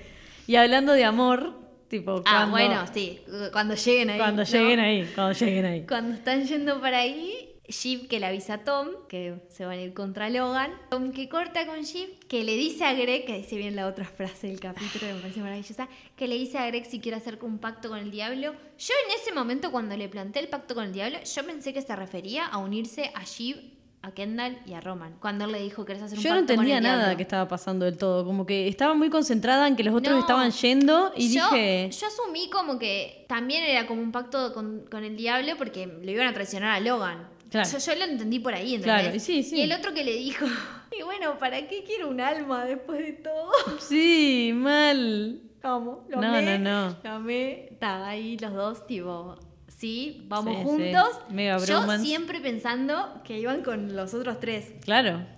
Cuando llegan los otros tres a hablar con Logan, Hablan y ahí Ay, se enteran todo y les dicen, pero nosotros qué hacemos y todo, sí, como todos se, van rompiendo. La madre los traicionó, ¿no? Sí. O sea, Logan se enteró antes que ellos iban a ir, llamó a la madre y le dio a la madre lo que quería el esposo. Que el esposo quería que. Y ahí también otra vez volvés a ver el poder que tiene Logan. Claro. El esposo quería que Logan moviera sus contactos en Downing Street, que es la calle en donde vive el primer ministro del Reino Unido. Y Logan le dio eso para que la madre aceptara cambiar la cláusula del contrato. O sea. Logan le dijo, yo meto mi, mani- mi manito con el primer ministro de- del Reino Unido, no solo con el presidente de Estados Unidos. Sí, o sea, claro. O sea, ¿no? que nadie nada lo para, No. hombre. Impresionante. Es como, está loco. Y ahí la madre cambió el contrato y los recagó a los hijos. Qué horror. Y ahí es cuando Roman le dice, tipo, I don't know.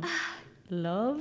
Tipo. Y onda ahí como, ¿por otra qué? vez el Emmy, por favor, para Kira Kalkin. Sí. La ca- Yo además estaba re orgullosa de Roman. Mal, porque Roman era el más difícil de convencer, era el que dijo, no, ¿cómo voy a o ir sea- contra papá? Porque yo siempre fui el, el- el nenito que está ahí. Yo como me puse re feliz. Y no, y bueno, y ahí es cuando se hace el, el- el- también ha aparecido muy en Twitter y en todos lados. ¿El padrino? El, el- Ah, no. no. el switch entre la imagen esa de, Ah, sí. de, de Kendall, derrotado, sí. ahora es Roman, derrotado. Roman, la cara de Roman y la cara de Shiv. Sí, sí. Porque Kendall ya, ya está acostumbrado. Sí, Kendall ya es el, el- Pero- el hombre fracaso. Pero, los otros. pero los otros dos es tremendo. Y Sí. cuando entra Tom y ahí se da la escena la el se van y dicen, ¿quién le dijo? Tipo, Sí. Y se da la Ah, escena del padrino de. Logan tocándolo a, a Tom. Y en el momento que lo toca, Ya sabes. todo. Claro. Tom que viene y se acerca a Shiv y también Sí. la to- le toca el hombro también. Sí. No, no, mucho. Está también, muy Mucho de zarpado. Godfather. Sí, Todo. mal. Es- es- es- Y Shiv que queda tipo, con cara de tipo la concha de tu vieja. La cago. Igual te lo mereces. Sí, claro. O O sea, todo el tiempo dándole palo, palo, Sí. palo, palo. O sea, el capítulo Mija, anterior, todo lo que le había dicho. Y él acá, cuando ella la lo llamó, le dijo: ¿En dónde quedo yo? Sí, sí. Ah, en un puesto alto vas a quedar. Pero ¿en dónde quedo yo? Y así termina. la Una tempo- temporada que es impresionante de principio a fin y que está nada, te deja pensando en más. Por lo que supimos, o sea, está una cuarta seguro hay. Sí, está, la cuarta está mm, Cocinándose ahí. Eh, Jesse Armstrong dijo que eh, parecería que en enero se reúnen los escritores para empezar de nuevo. Eh, más les vale. La verdad El que los queremos el- ver el- El, laburando. 2 de enero los quiero en Le- una sala escribiendo. Le, le damos el primero. Claro. El primero sí se lo pueden tomar libre, pero el dos ya empiezan Sí. a trabajar. Y eh, en un principio, antes de que se estrenara la tercera, habían dicho que la serie estaba pensada entre 4 y 5 temporadas. Más de eso no. Y sí, está bien, porque la van a cagar si la largan. Sí, todas estas grandes series terminaron cuando tenían que terminar. No Sí. tuvieron temporadas de más. No, no, no. Entonces yo creo que acá va a pasar algo similar. Y sí, si no la van a cagar, ese es el tema, porque es demasiada la tensión y es demasiado tipo los plot twists y todos los temas Sí. como para que para que se sostenga, Sí, tipo, ¿cómo Porque además ya han eso? pasado cosas como re interesantes que nos venían diciendo que iban a pasar, como la reunión de los accionistas, que ese capítulo está tremendo también. Eh, bueno, lo del presidente. Ahora creo que tienen que explorar, bueno, un poco más cómo queda la situación después de este final. Claro. Eh, ¿Qué va a pasar, no? Cuando los, los termine de, de comprar, ¿entendés? Eh, Gojo y nada, ahí, y bueno, ¿y qué va a pasar con estos tres? Que estos tres van a seguir peleando, ¿no? Sí. Obviamente. No se va a quedar así esto. Y no. Eh, espero que hayan pasado tan bien y tan mal como nosotras viendo Sí, Succession.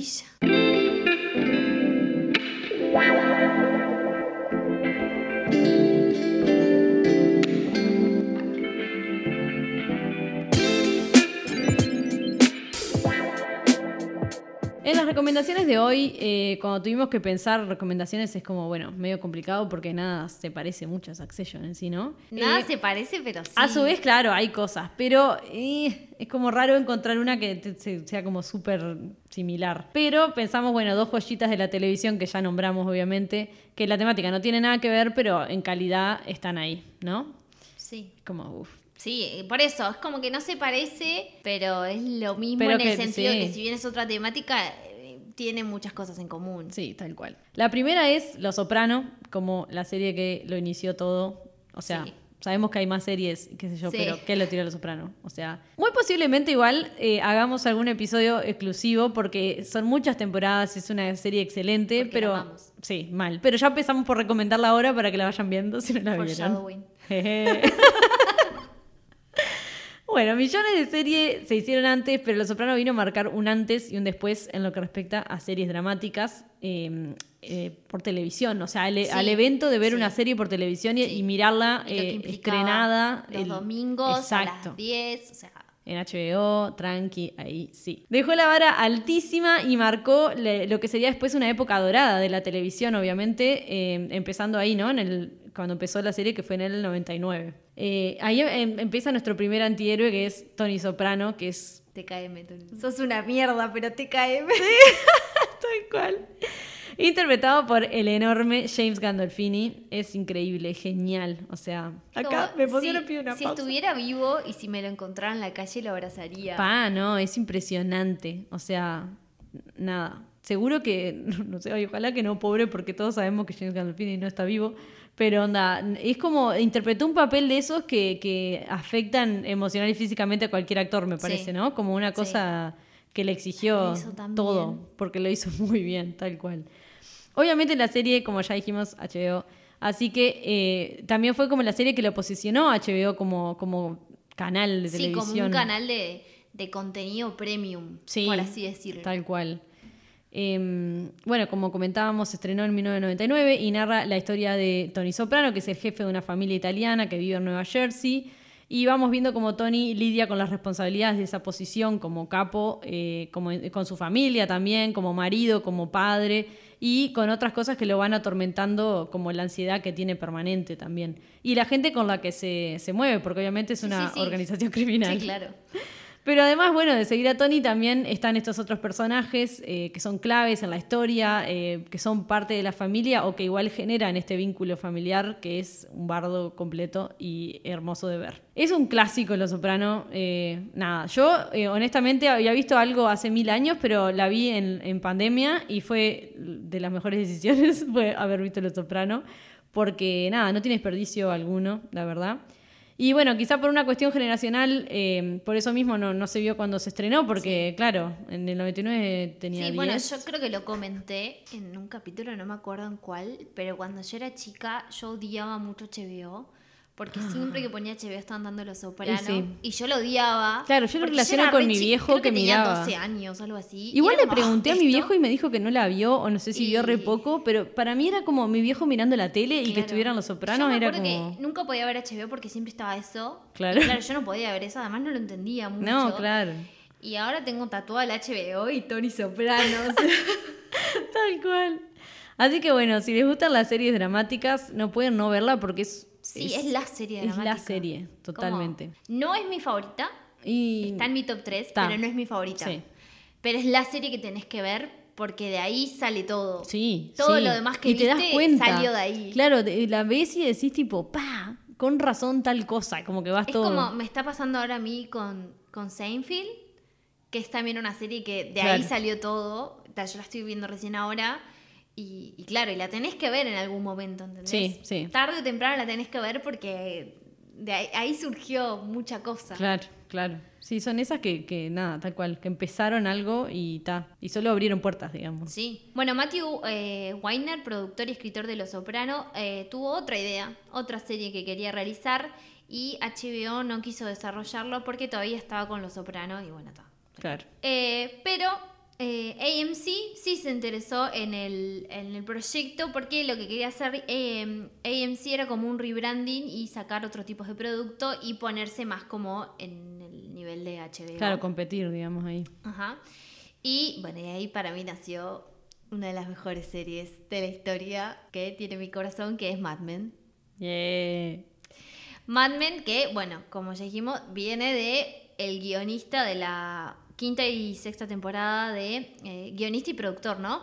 De Los Soprano, así Sí. que mantiene muchas cosas, Sí, claro. muchas cosas en común. Este, se estrenó en el 2000, eh, 2007.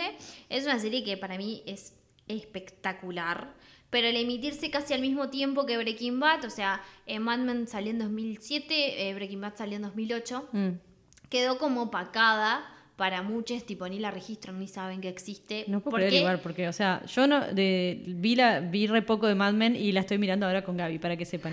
Eh, pero ya me parecía excelente, tipo, cuando la, la vi, aunque Sí. no haya visto todo. A mí me eh, gusta más que Breaking Bad. Y No me odien, Wow. pero a mí me gusta más que Ta, no puedo decir porque no la terminé también, ¿no? Pero, pero nada, pero la ves y decís, pero esto es como que es calidad, ¿no? Hay como. Pasa que a mí me gusta porque tiene otras cosas que Breaking Claro. Bad no tiene. Y sí, son otros temas. A ver, Breaking Bad es excelente. Sí, Pero Mad Men tiene algunas cositas que para mí Breaking Bad no tiene y que a mí como espectadora para mí la hacen superior.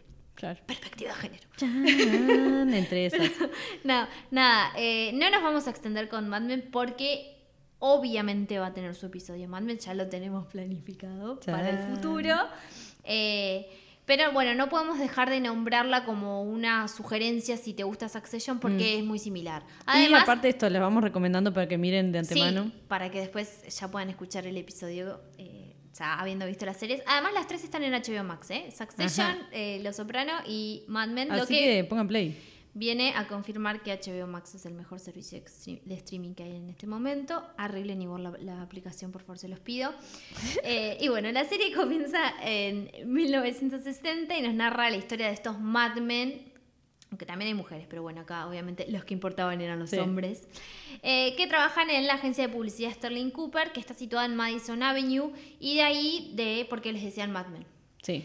El protagonista es Don Draper, otro blanco cis hetero, perturbado, interpretado por el hombre de- definitivo. Acá es tipo Sí, claro. insertar, no sé, suspiro. Mal, mal, mal, mal. Sí, John Hamm. Aparte me acuerdo de ver de, en la tele también medio random así algún episodio de Mad Men y yo estar en mi adolescencia y decir tipo, ¿qué me está pasando con este señor que es medio grande No, para sí, mí? Sí, es. Es grande para nosotras, pero no nos importa. No, no. El otro día la empezamos a ver de nuevo y fue como, por Dios. Dios, este hombre. Te pone mal. Sí, sí, sí. Ah, qué hombre, qué hombre. Eh, Don Draper es mi perturbado favorito.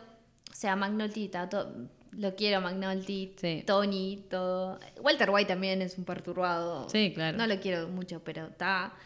Eh, pero Don Draper es mi favorito. Por lo menos no mata gente. Yo qué sé.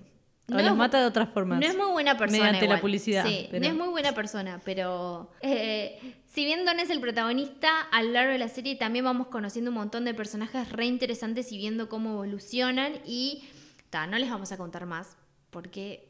Por eso mismo, va a tener un especial. sí, así que, En donde vamos a hablar un montón de todo. Así que vayan a verla. claro, disfrútenla. Así que eh, volvemos a recordar todas en HBO Max. Todo, todo lo que hablamos hoy es de HBO Max. Y eh, son todos compromisos a largo plazo, ¿no? Claro, Porque sí. Mad Men tiene siete temporadas y Los Soprano tiene seis. Y son intensas y es otro tipo de televisión Sí. también más... Buena. Sí, buena seguro. No, no, no por hacernos las, ¿no? Pero eso es buena televisión. Es buena televisión, Consuman claro. Buena televisión. Los Soprano capaz que tiene eso de que es como un poco más lenta al principio, pero no, no, no tienen desperdicio. O sea, Sí. nada, no sé qué más decir. Vayan a verla, No, por sí. favor. Porque Sí, porque después que aparte ves eso, la vara queda Claro, muy claro. alta. después está, eh, filtran un montón. Sí. Igual se puede seguir consumiendo Sofía, se los digo por experiencia. Ah, claro, sí, Yo te sea, meto. Los Soprano y después te meto The Wall Type. O sea, se puede hacer. Sí, claro, a ver, nada. Es, es Pero saber que elegir se una cosa y otra. de otra manera. Sí, claro, claro. Para momentos distintos.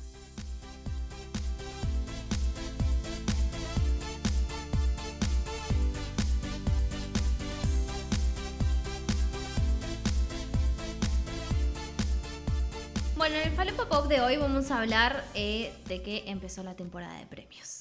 Oh, sí. Se acerca la temporada de premios y comenzaron a anunciarse los primeros nominados. Obviamente es mi season favorita porque Sí. chusmerío y alfombras rojas. Obvio. Bardo, además, por lo general siempre hay algún bardo. Sí, claro. Y alguien ahí, no sé qué, una declaración medio extraña, polémica, no sé qué. sí. Alguien que tipo ignoraron y no nominaron y se lo Sí. merecía. O le dan el premio a alguien que, se mere- que no se merece. Sí, como por ejemplo si le dan el premio a Gaga. Mm, chan, ya lo tiramos, pero sí. Nada. Eh, ya se han ido entregando algunos premios de bajo perfil, pero esta semana se anunciaron las nominaciones de los Critics' Choice Awards y de los Golden Globes.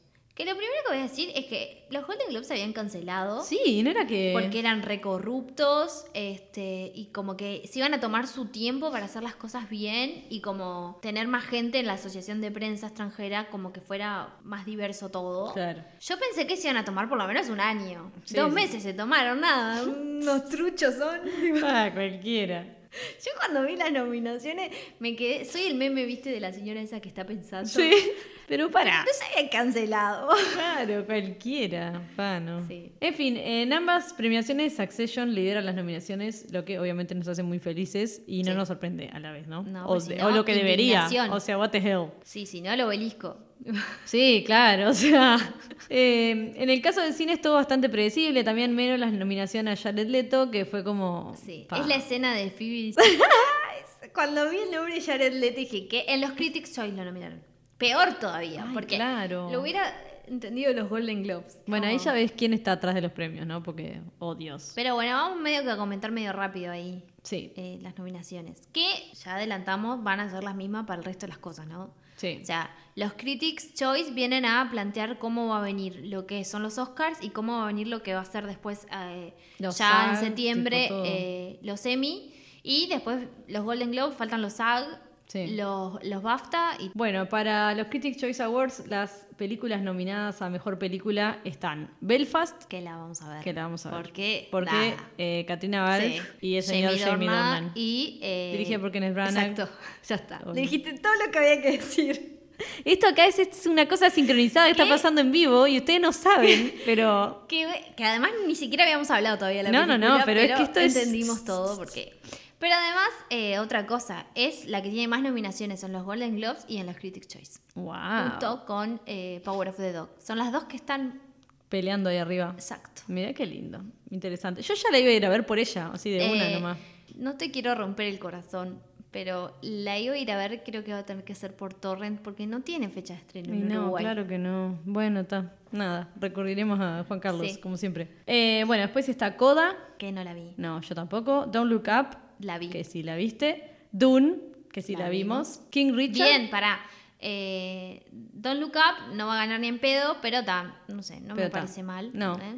Eh, Doom tampoco me parece mal. No. va a ganar No va a tampoco. ganar porque es ciencia ficción, pero está, es muy buena pero está buena. Sí, Sí, sí. es de lo mejor que he visto. Eh, King Richard. La de la Serena Williams y la hermana. Ah. Dicen que ay, está, no. pero dicen que está muy bien, Sí. ¿eh? A mí no me interesa ni un poquito. No, a mí tampoco. Siempre nos encaja en el tráiler cuando Sí, y las dos hacemos como, mm, Dios, pero bueno. Licorice Pizza. Esa la quiero ver, de Paul Thomas Anderson. Ay, con Igual razón. Paul Thomas Anderson, viste que es polémico, pero... Sí, pero bueno. Está- además está con Alana Haim, que es tipo una de las Ah, Haim. Es verdad. amiga Taylor Swift, por supuesto. De ahí las Y sí, conozco. y sí, claro. Igual tienen buenos temas. Me cambian las tres pibitas. Mirá la. Eh, Nightmare Alley. Es la de Guillermo el Toro, con Bradley Cooper, Tori Colette. Ay, no sabía de esa No se de estrenó Guillermo todavía. Ah, Tori Colette, pará, porque tiene tremendo elenco. Kate Blanchett. What? Ya por y- ellas dos voy. No me acuerdo quién más. Y es Guillermo del Toro, o sea. Sí, I'm bueno, going. igual Sí, I know, Sí, pero he ta- visto un par que Sí, ahora sí, la que más me, de las que más me duele que fue como qué embole esta película la que hace con Tom Hiddleston Ay, no la Y- vi, porque me dijeron que era horrible. y- horrible sí, eh, boluda Crimson La- Peak. sí. Eh, bueno, The Power of the Dog, que la vimos. que a Ale no le gustó tanto a mí no me gustó encantó es mi Y- favorita de las que vi Wow. Y Tic Tic Boom, que también la me encantó tengo para ver, todavía no que la vi. también a Tommy C Y West Side Story, que la quiero ver que también. es así hay que ir al cine Sí, tal cual. está pendiente pero Esa seguro la estrenan. ya ya se estrenó Ah, ah, sí ta, sí ta, ta, ta. la semana que viene vamos Bien, ya está. Eh, bueno, después tenemos a Mejor, mejor Actor. Para, eh, voy a Ah. decir que en los Golden Globes las eh, nominaciones son similares, lo que pasa que viste que las dividen en los Golden Globes. A mejor musical, comedia musical y mejor drama. Ah, es verdad. Pero está. Eh, por ahora las favoritas de Power of the Dog. Mira, mira. Después, en Mejores Actores tenemos a Nicolas Cage en Pig. ¡Wow! ¿Qué? Igual Nicolas Cage se está destacando en películas. eh, ¿Quién lo diría? sí, ¿quién lo diría? I know. No, Es que no es mal actor, no, lo que pasa que. elige películas elige- horribles. Exacto. Elige pero malos en las que elige bien, actúa bien. Sí, no es mal actor. Qué zarpado, pero está, ha, eh, ha regresado, digamos. Eh, Benedict Cumberbatch por eh, Power of the Dog. Es muy probable. Peter Dinklage por Cyrano. Cyrano. Sí. Cyrano también está nominado en los Golden Globes. Ahí va. Andrew Garfield por Tic Tic Boom. Ta. Will Smith por King Si no, Richard. si no fuera por, por, por Benedict, yo quería que lo gane Andrew Garfield. Porque Ah, canta. Porque canta. Y es Andrew Garfield. Sí, o sea, dicen que está muy de más también todo. Está el muy. trabajo de él en A sí. mí me re sorprendió. Mirá. Me re sorprendió porque además vi entrevistas de que Lin Manuel lo casteó y no sabía si podía cantar. Le dijo, yo creo que vos podés cantar. Y Andrew Garfield le dijo, no, yo no canto. Y lo puso a cantar y, Y te canta quedó. bien, quedó bien. Wow. Y el último es Denzel Washington por The Tragedy of Macbeth. Que dos No la años vi, y sale una, una película de Macbeth. Sí, es como pero es de, de- es de Joel Cohen. Francis, Frances McDormand es Macbeth. Ay, va, es Lady Macbeth. Y sí, siempre, porque las películas Porque, y sí, y porque, no, pero es uno. Ahora ¡Ay, ya! Están separados. están separados. Te morís. La primer película de uno solo. ¡Wow! El esposo de, de Sí, obvio, y sí. Eh, bueno, y en los Golden Globes, ¿cómo estamos de actores? De actores en drama, bueno, Mahershala Ali por Swan Song, que no lo vi. Ah, no. Javier Bardem por 20 Ricardos, que es la de Aaron Sorkin. que Ah. Está también Nicole Kidman. Ahí va. Eh, bueno, Benedict, obviamente. Will Smith y Denzel Washington. Eso es en lo que es drama, porque después también está comedia, viste que lo separan. Eh, Leonardo DiCaprio por Don't Look Up, que está bien Leonardo DiCaprio. Ni en pedo para ganar el Oscar, o sea, ni los premios. nada, claro. Pero está bien. Bien. Siempre está bien. Rinde, igual, ¿no? en general rinde, sí. Peter Dinklage en Cyrano, Andrew Garfield por Tic Boom, eh, Cooper Hoffman por Licorice Pizza, que es el hijo de... ¿Dustin? No. Eh, ¿De Felicity? eh, no. eh, Oh my Philip God. Seymour, Philip Simon Hoffman. El último Hoffman que me faltaba, perdón. Philip Seymour Hoffman es el hijo. Mira. Y Anthony Ramos por In the Heights, Ah, mira. que todavía no la vi. Bueno, eh, las actrices nominadas están Jessica Chastain por The Eyes of Tommy Faye, Tammy Faye, perdón, Olivia Colman por The Lost Por Daughter, supuesto. Siempre Olivia Colman. The Love Doctor la agregan a Netflix el Ah, ahora. 31 de diciembre, creo. Lady Gaga, por lo que decíamos, Ujú.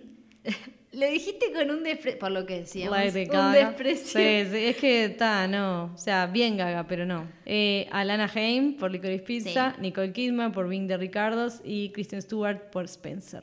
Yo voy por Kristen. Sí. No la vi todavía, pero voy por Pero sí, Kristen. sí. Bueno, los Golden Globes lo mismo. Jessica Chastain, Olivia Colman, Nicole Kidman, Lady Gaga, Kristen Stewart. Bien. Y después en musical, eh, Marion Cotillard por Annette, que todavía no la vi, la tengo que ver, porque es un sí. musical con Adam Driver. eh, Alana Haim, Jennifer Lawrence por Don't Look Up, eh, Emma Stone por Cruella y. Rachel Zegler por West Side Story. Claro, porque como al dividir las categorías les Claro. permite que haya más gente. Claro, sí, Entonces sí. ahí como que participa gente más. que capaz que no va a estar cuando la categoría se une. Eh, bueno, el mejor actor de reparto está Jamie Dornan por Belfast, Ciaran Hinds por Belfast, no sé cómo se lee porque... Ah, nenito debe ser. Debe ser nenito porque Irish. Eh, Troy Kotsur en Coda, Jared Leto, o sea que... Ese- ¿Ves? Yo cuando leí eso me empezaron a sangrar los ojos. Y sí, sí, guay. J.K. Simmons por Wing de Ricardos. Eh, es J.K. que tiene- Simmons. esa se ve que tiene pinta. Sí, eh. Yo no tenía tanta fe, Vamos. pero. Cody Smith McPhee por The Power of the Dog. Asumo que es el pibito. Sí, sí, yo supongo que sí. Porque los demás sé los nombres. Sí. Así que es el único que queda. Claro, claro. No va a ser la vaca. Eh, bueno. Está. sí, más o menos lo mismo. En mejores actrices de reparto están Katrina Balfe. Obvio. Obvio, señora, por favor, que se lo gane. Ariana DeVos en, por West Side Story. Anne Dowd por Más. Kirsten Dunst por The Power of the Dog. Sí. Uy, sorry, pero La Aun de King Shanue Richard. Sí, Ellis yo estoy leyendo lo mismo Ahí en va. los Golden Globes. y Rita Moreno por West Side Story. Ah, no, está Ruth Niga por Passing. Que dicen que está muy buena Passing. Mirá. Creo bien. que está en Netflix también. Eh, después a em, Está, Young, y después está lo de siempre. Sí. Ah, no, mejor director nos queda. Young Actor, no sé qué. Mejor director tiene a Paul Thomas Anderson por Licorice Pizza, Kenneth Branagh por Belfast, Shane Campion eh, por The Power Sí, of the Dog que es la que viene como como favorita. favorita. Y sí, seguro. Me gustaría. Eh, Me gustaría, pero sería otra mujer. sí. Y sería una mujer que gana, porque algo que nosotros, que ves, que este podcast dijo en marzo, dijo, el año, o sea, este año que está pasando, ya terminando, hubo como más igualdad en las nominaciones porque todos los grandes directores no habían podido estrenar en el 2020 por la pandemia. Sí. Este año estrenaron todos. Y si hay alguna nominada mujer, es ella, Jane Campion. Pero Sí. todas las demás no van a entrar en las nominaciones porque va a entrar Spielberg, va a estar, está Guillermo del Toro. Claro, se volvieron a laburar y dijeron, ah, no. en la igualdad se, nos lugar. olvidamos. Claro. ¿Qué es Sí. esto? Nada, lo habíamos dicho. Cuando no se había estrenado ninguna de estas películas, ya lo habíamos adelantado. Así que sépanlo. Después tenemos a Guillermo del Toro por Nightmare Alley, Steven Spielberg, como dijimos, dijo Gaby, por West Side Story, y Denis Villeneuve por Dune. En el caso de los Golden Globes, eh, nominaron a Maggie Gyllenhaal. Ahí va. Pero bueno, recordemos que a los Golden Globes los querían cancelar por falta de igualdad. Entonces, lógico que trataran de Meter ahí un meter algún nombre más. Sí. Eh, pero ta, yo no creo que. No la vi, me encantaría que la nominen a Maggie igual, este, porque ya el cast lo Claro. amo. Pero ta, no creo. No creo porque está Spielberg, está Denis, nunca puedo nunca- Villeneuve. Yo digo nunca, Villeneuve, nunca pero- puedo pronunciar su nombre y todo el mundo lo pronuncia de maneras diferentes. Claro, porque es francés, o sea, Entonces imposible. es como, ta, Kenneth Branagh probablemente lo nominen, eh, a Lin Manuel capaz que lo nominan, no sé. Como Sí. que el- veo pocas chances de que haya muchas mujeres nominadas. Sí, re poca. Solo. Jane Cam- Campion, que dicen que puede ser la que probablemente lo gane. Eh, acá están también, por ejemplo, la- las comedias y hay otras que no aparecen, por eso solo eso las iba a leer. Eh, eh, están Barb and Star Go to Vi- Vista del Mar, Don't Look Up, Free Guy, The French Dispatch y Licorice Pizza, como nominados a Mejor Comedia. Sí, yo de mejor comedia, Mm. no sé. Porque no, no vi Licorice Pizza, que dicen que es muy buena. Claro. Entonces no puedo opinar. Pero re que estaría ese de French Dispatch solo porque está Wes Anderson. Eh, y después, eh, mejores películas animadas está Encanto, Flea, Luca, The Mitchells vs. The Machines, que la vi y me pareció re cute, y Ryan the Last Dragon, que también me gustó. Ah, no la vi todavía. Está muy Para buena. mí va a ganar Luca. Eh, hay o pila de Encanto. chance que, que Luca o Encanto. Encanto, sí. Sí. Por más No vi- tipo medio diversa. No Igual vi- todo es medio Pixar acá, no sé qué. No o vi sea. Encanto. No vi Luca. Encanto. Luca me gusta a mí. Ah, yo no la vi a Luca, pero vi las Luca otras dos. gustó. de- de- Bueno, de- después pasando a televisión, medio que ya dijimos, eh, está comandando Succession. Eh, en los Golden Globes, por ejemplo, mejor actor en una serie de televisión musical o comedia, tenemos a Anthony Anderson, el de Blackish, ¿lo Ujú. ubicás? Nicholas Holt por The Great. Acá viene los que me gustan a mí, que son Steve Martin por Only Murders in the Building, Serium del año. Ajá. Martin Short por Only- Murders in the Building y Jason Sudeikis por Ted Lasso, creo que ya sabemos quién lo va a ganar. Ese. Las chances son altas. Igual me gusta mucho Only Murders in the Building también. O sea, si, si le gana Ted Lasso, no me molestaría porque ya Ted Lasso ganó un montón. Sí. Y Only Murders in the Building está muy buena. Eh, La mejor actriz, eh, Hannah Einbinder por Hacks, El Fanning por The Great. Ta, yo como veo The Great voy por el Fanning, pero bueno, está. Eh, Isa Rae por Insecure. Insecure la tengo en la lista para ver. Tracy Ellis Ross por Blackish. Y Jean Smart por Hacks. Que bueno, Hacks seguimos sin verla, pero dicen que está buenísima. sí. Eh, acá, en- igual lo, lo divide, ¿no? Pero tipo, mejor actor en una serie de comedia, por ejemplo, están, están Nicolas Holt, Steve Martin, Martin Short y Jason Sudeikis igual. Pero están Kaivan Novak en What We Do in the Shadows y Ian Armitage por Young Sheldon. Como Mira. distintos, tipo. Bueno, eh, los Critic Choice Award nominaron a todos los de Succession. A todos. O sea, Shiv, Sherry, Tom, eh, Cousin Greg, em, Roman, Logan y Kendall. Y sí. Todos. Y los Golden Globes no. Me enojé un montón. Porque no lo nominaron a Tom y no lo nominaron a Cousin Greg. Los peores mal. Sí, acá están todos. Sí. Y bueno, mejor series dramática. Bueno, nada, en, en los Golden Globes, en el caso de, de mejor actor y eso, bueno, Brian Cox por Succession, Lee Shang Jae, perdón, disculpen, por Squid Game, el juego del calamar, Sí. no puedo creer. Billy Porter por Pose, Jeremy Strong por Succession y Omar Sy, Sy por Lupin. Para mí lo gana Jeremy Strong. Arre. Acá están también Jeremy Strong, Billy Porter, Brian Cox, Mike Colter por Evil, eh, es también Lee Jung Jae, Sí. no sé cómo se lee, y Sterling K. Brown por Is Ah, Us. por Is Us. Siempre lo nominan a él. Y mejor eh, serie de drama están Evil, For All My- Mankind, The Good Fight, Pose, Squid Game, Succession, This Is Us y Yellow Jackets. Si no gana está. Succession, no sé. Gana Succession, sí. Por No hay favor. chance que gane otra serie. Acá están Lupin, The Morning Show, Pose, Squid Game y Succession. Está. Succession de acá a que se termine la temporada de los premios de televisión, que es en septiembre, se va a ganar todo. Sí, re que es esa. Me gustan las mejores películas para televisión o, o miniseries. Estoy, mi corazoncito está muy dividido. Porque está Dove Sick, que no sé cuál es. Impeachment, que ya Ah. hablé un montón de. Ah, le, le hablé un montón de Impeachment. Made, que también te dije que está buenísima. Mare of Easttown y The Underground Railroad. Quiero que gane Made. Quiero que gane. Y tal. Bueno, después medio que hay un poco de todo. Está Ted Lasso, está Succession. No, ay, no, mira lo que me Sí. hicieron. En los Golden Globes dividen todo. Pero las actrices de reparto y los actores de reparto juntan comedia con drama. Entonces, en una misma categoría está Hannah Waddingham, es decir, Ajá. Rebecca Ted Lasso, Sí, claro. con Sarah Snook. ¡No! ¿Cómo haces si las mamás a las dos? Ta- no, tiene que ganar Succession. O sea, Sí. tiene que ganar Sarah Snook. Pero ta- Perdón, Perdón, Rebeca. Y pasa lo mismo con mejor actor de reparto. Está Kira Colkin, está Billy Crudup por The Morning Show, que todavía no vimos la segunda temporada, pero igual re Claro. sí.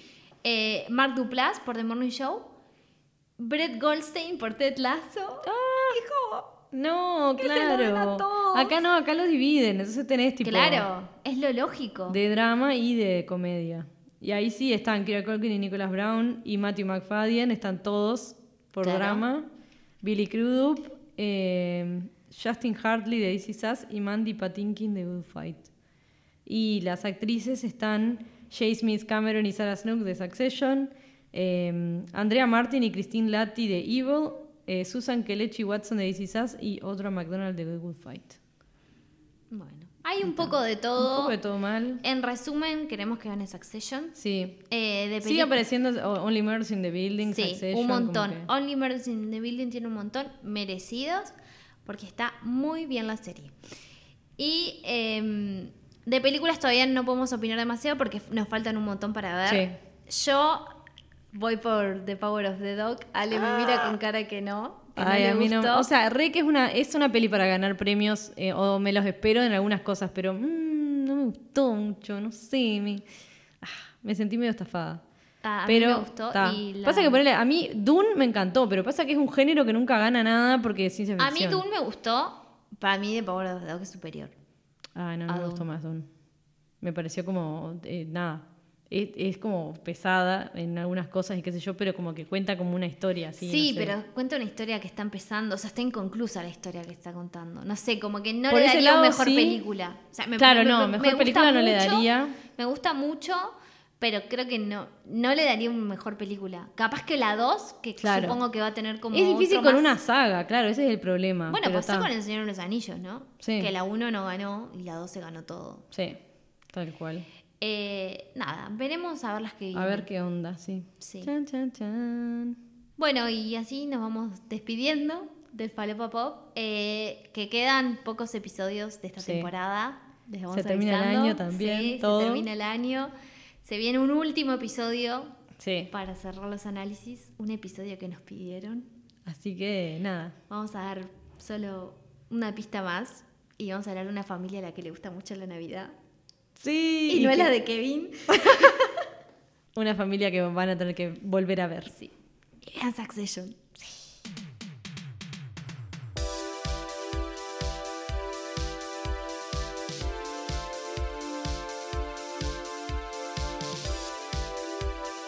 Esto fue Pibas de Cultura Pop.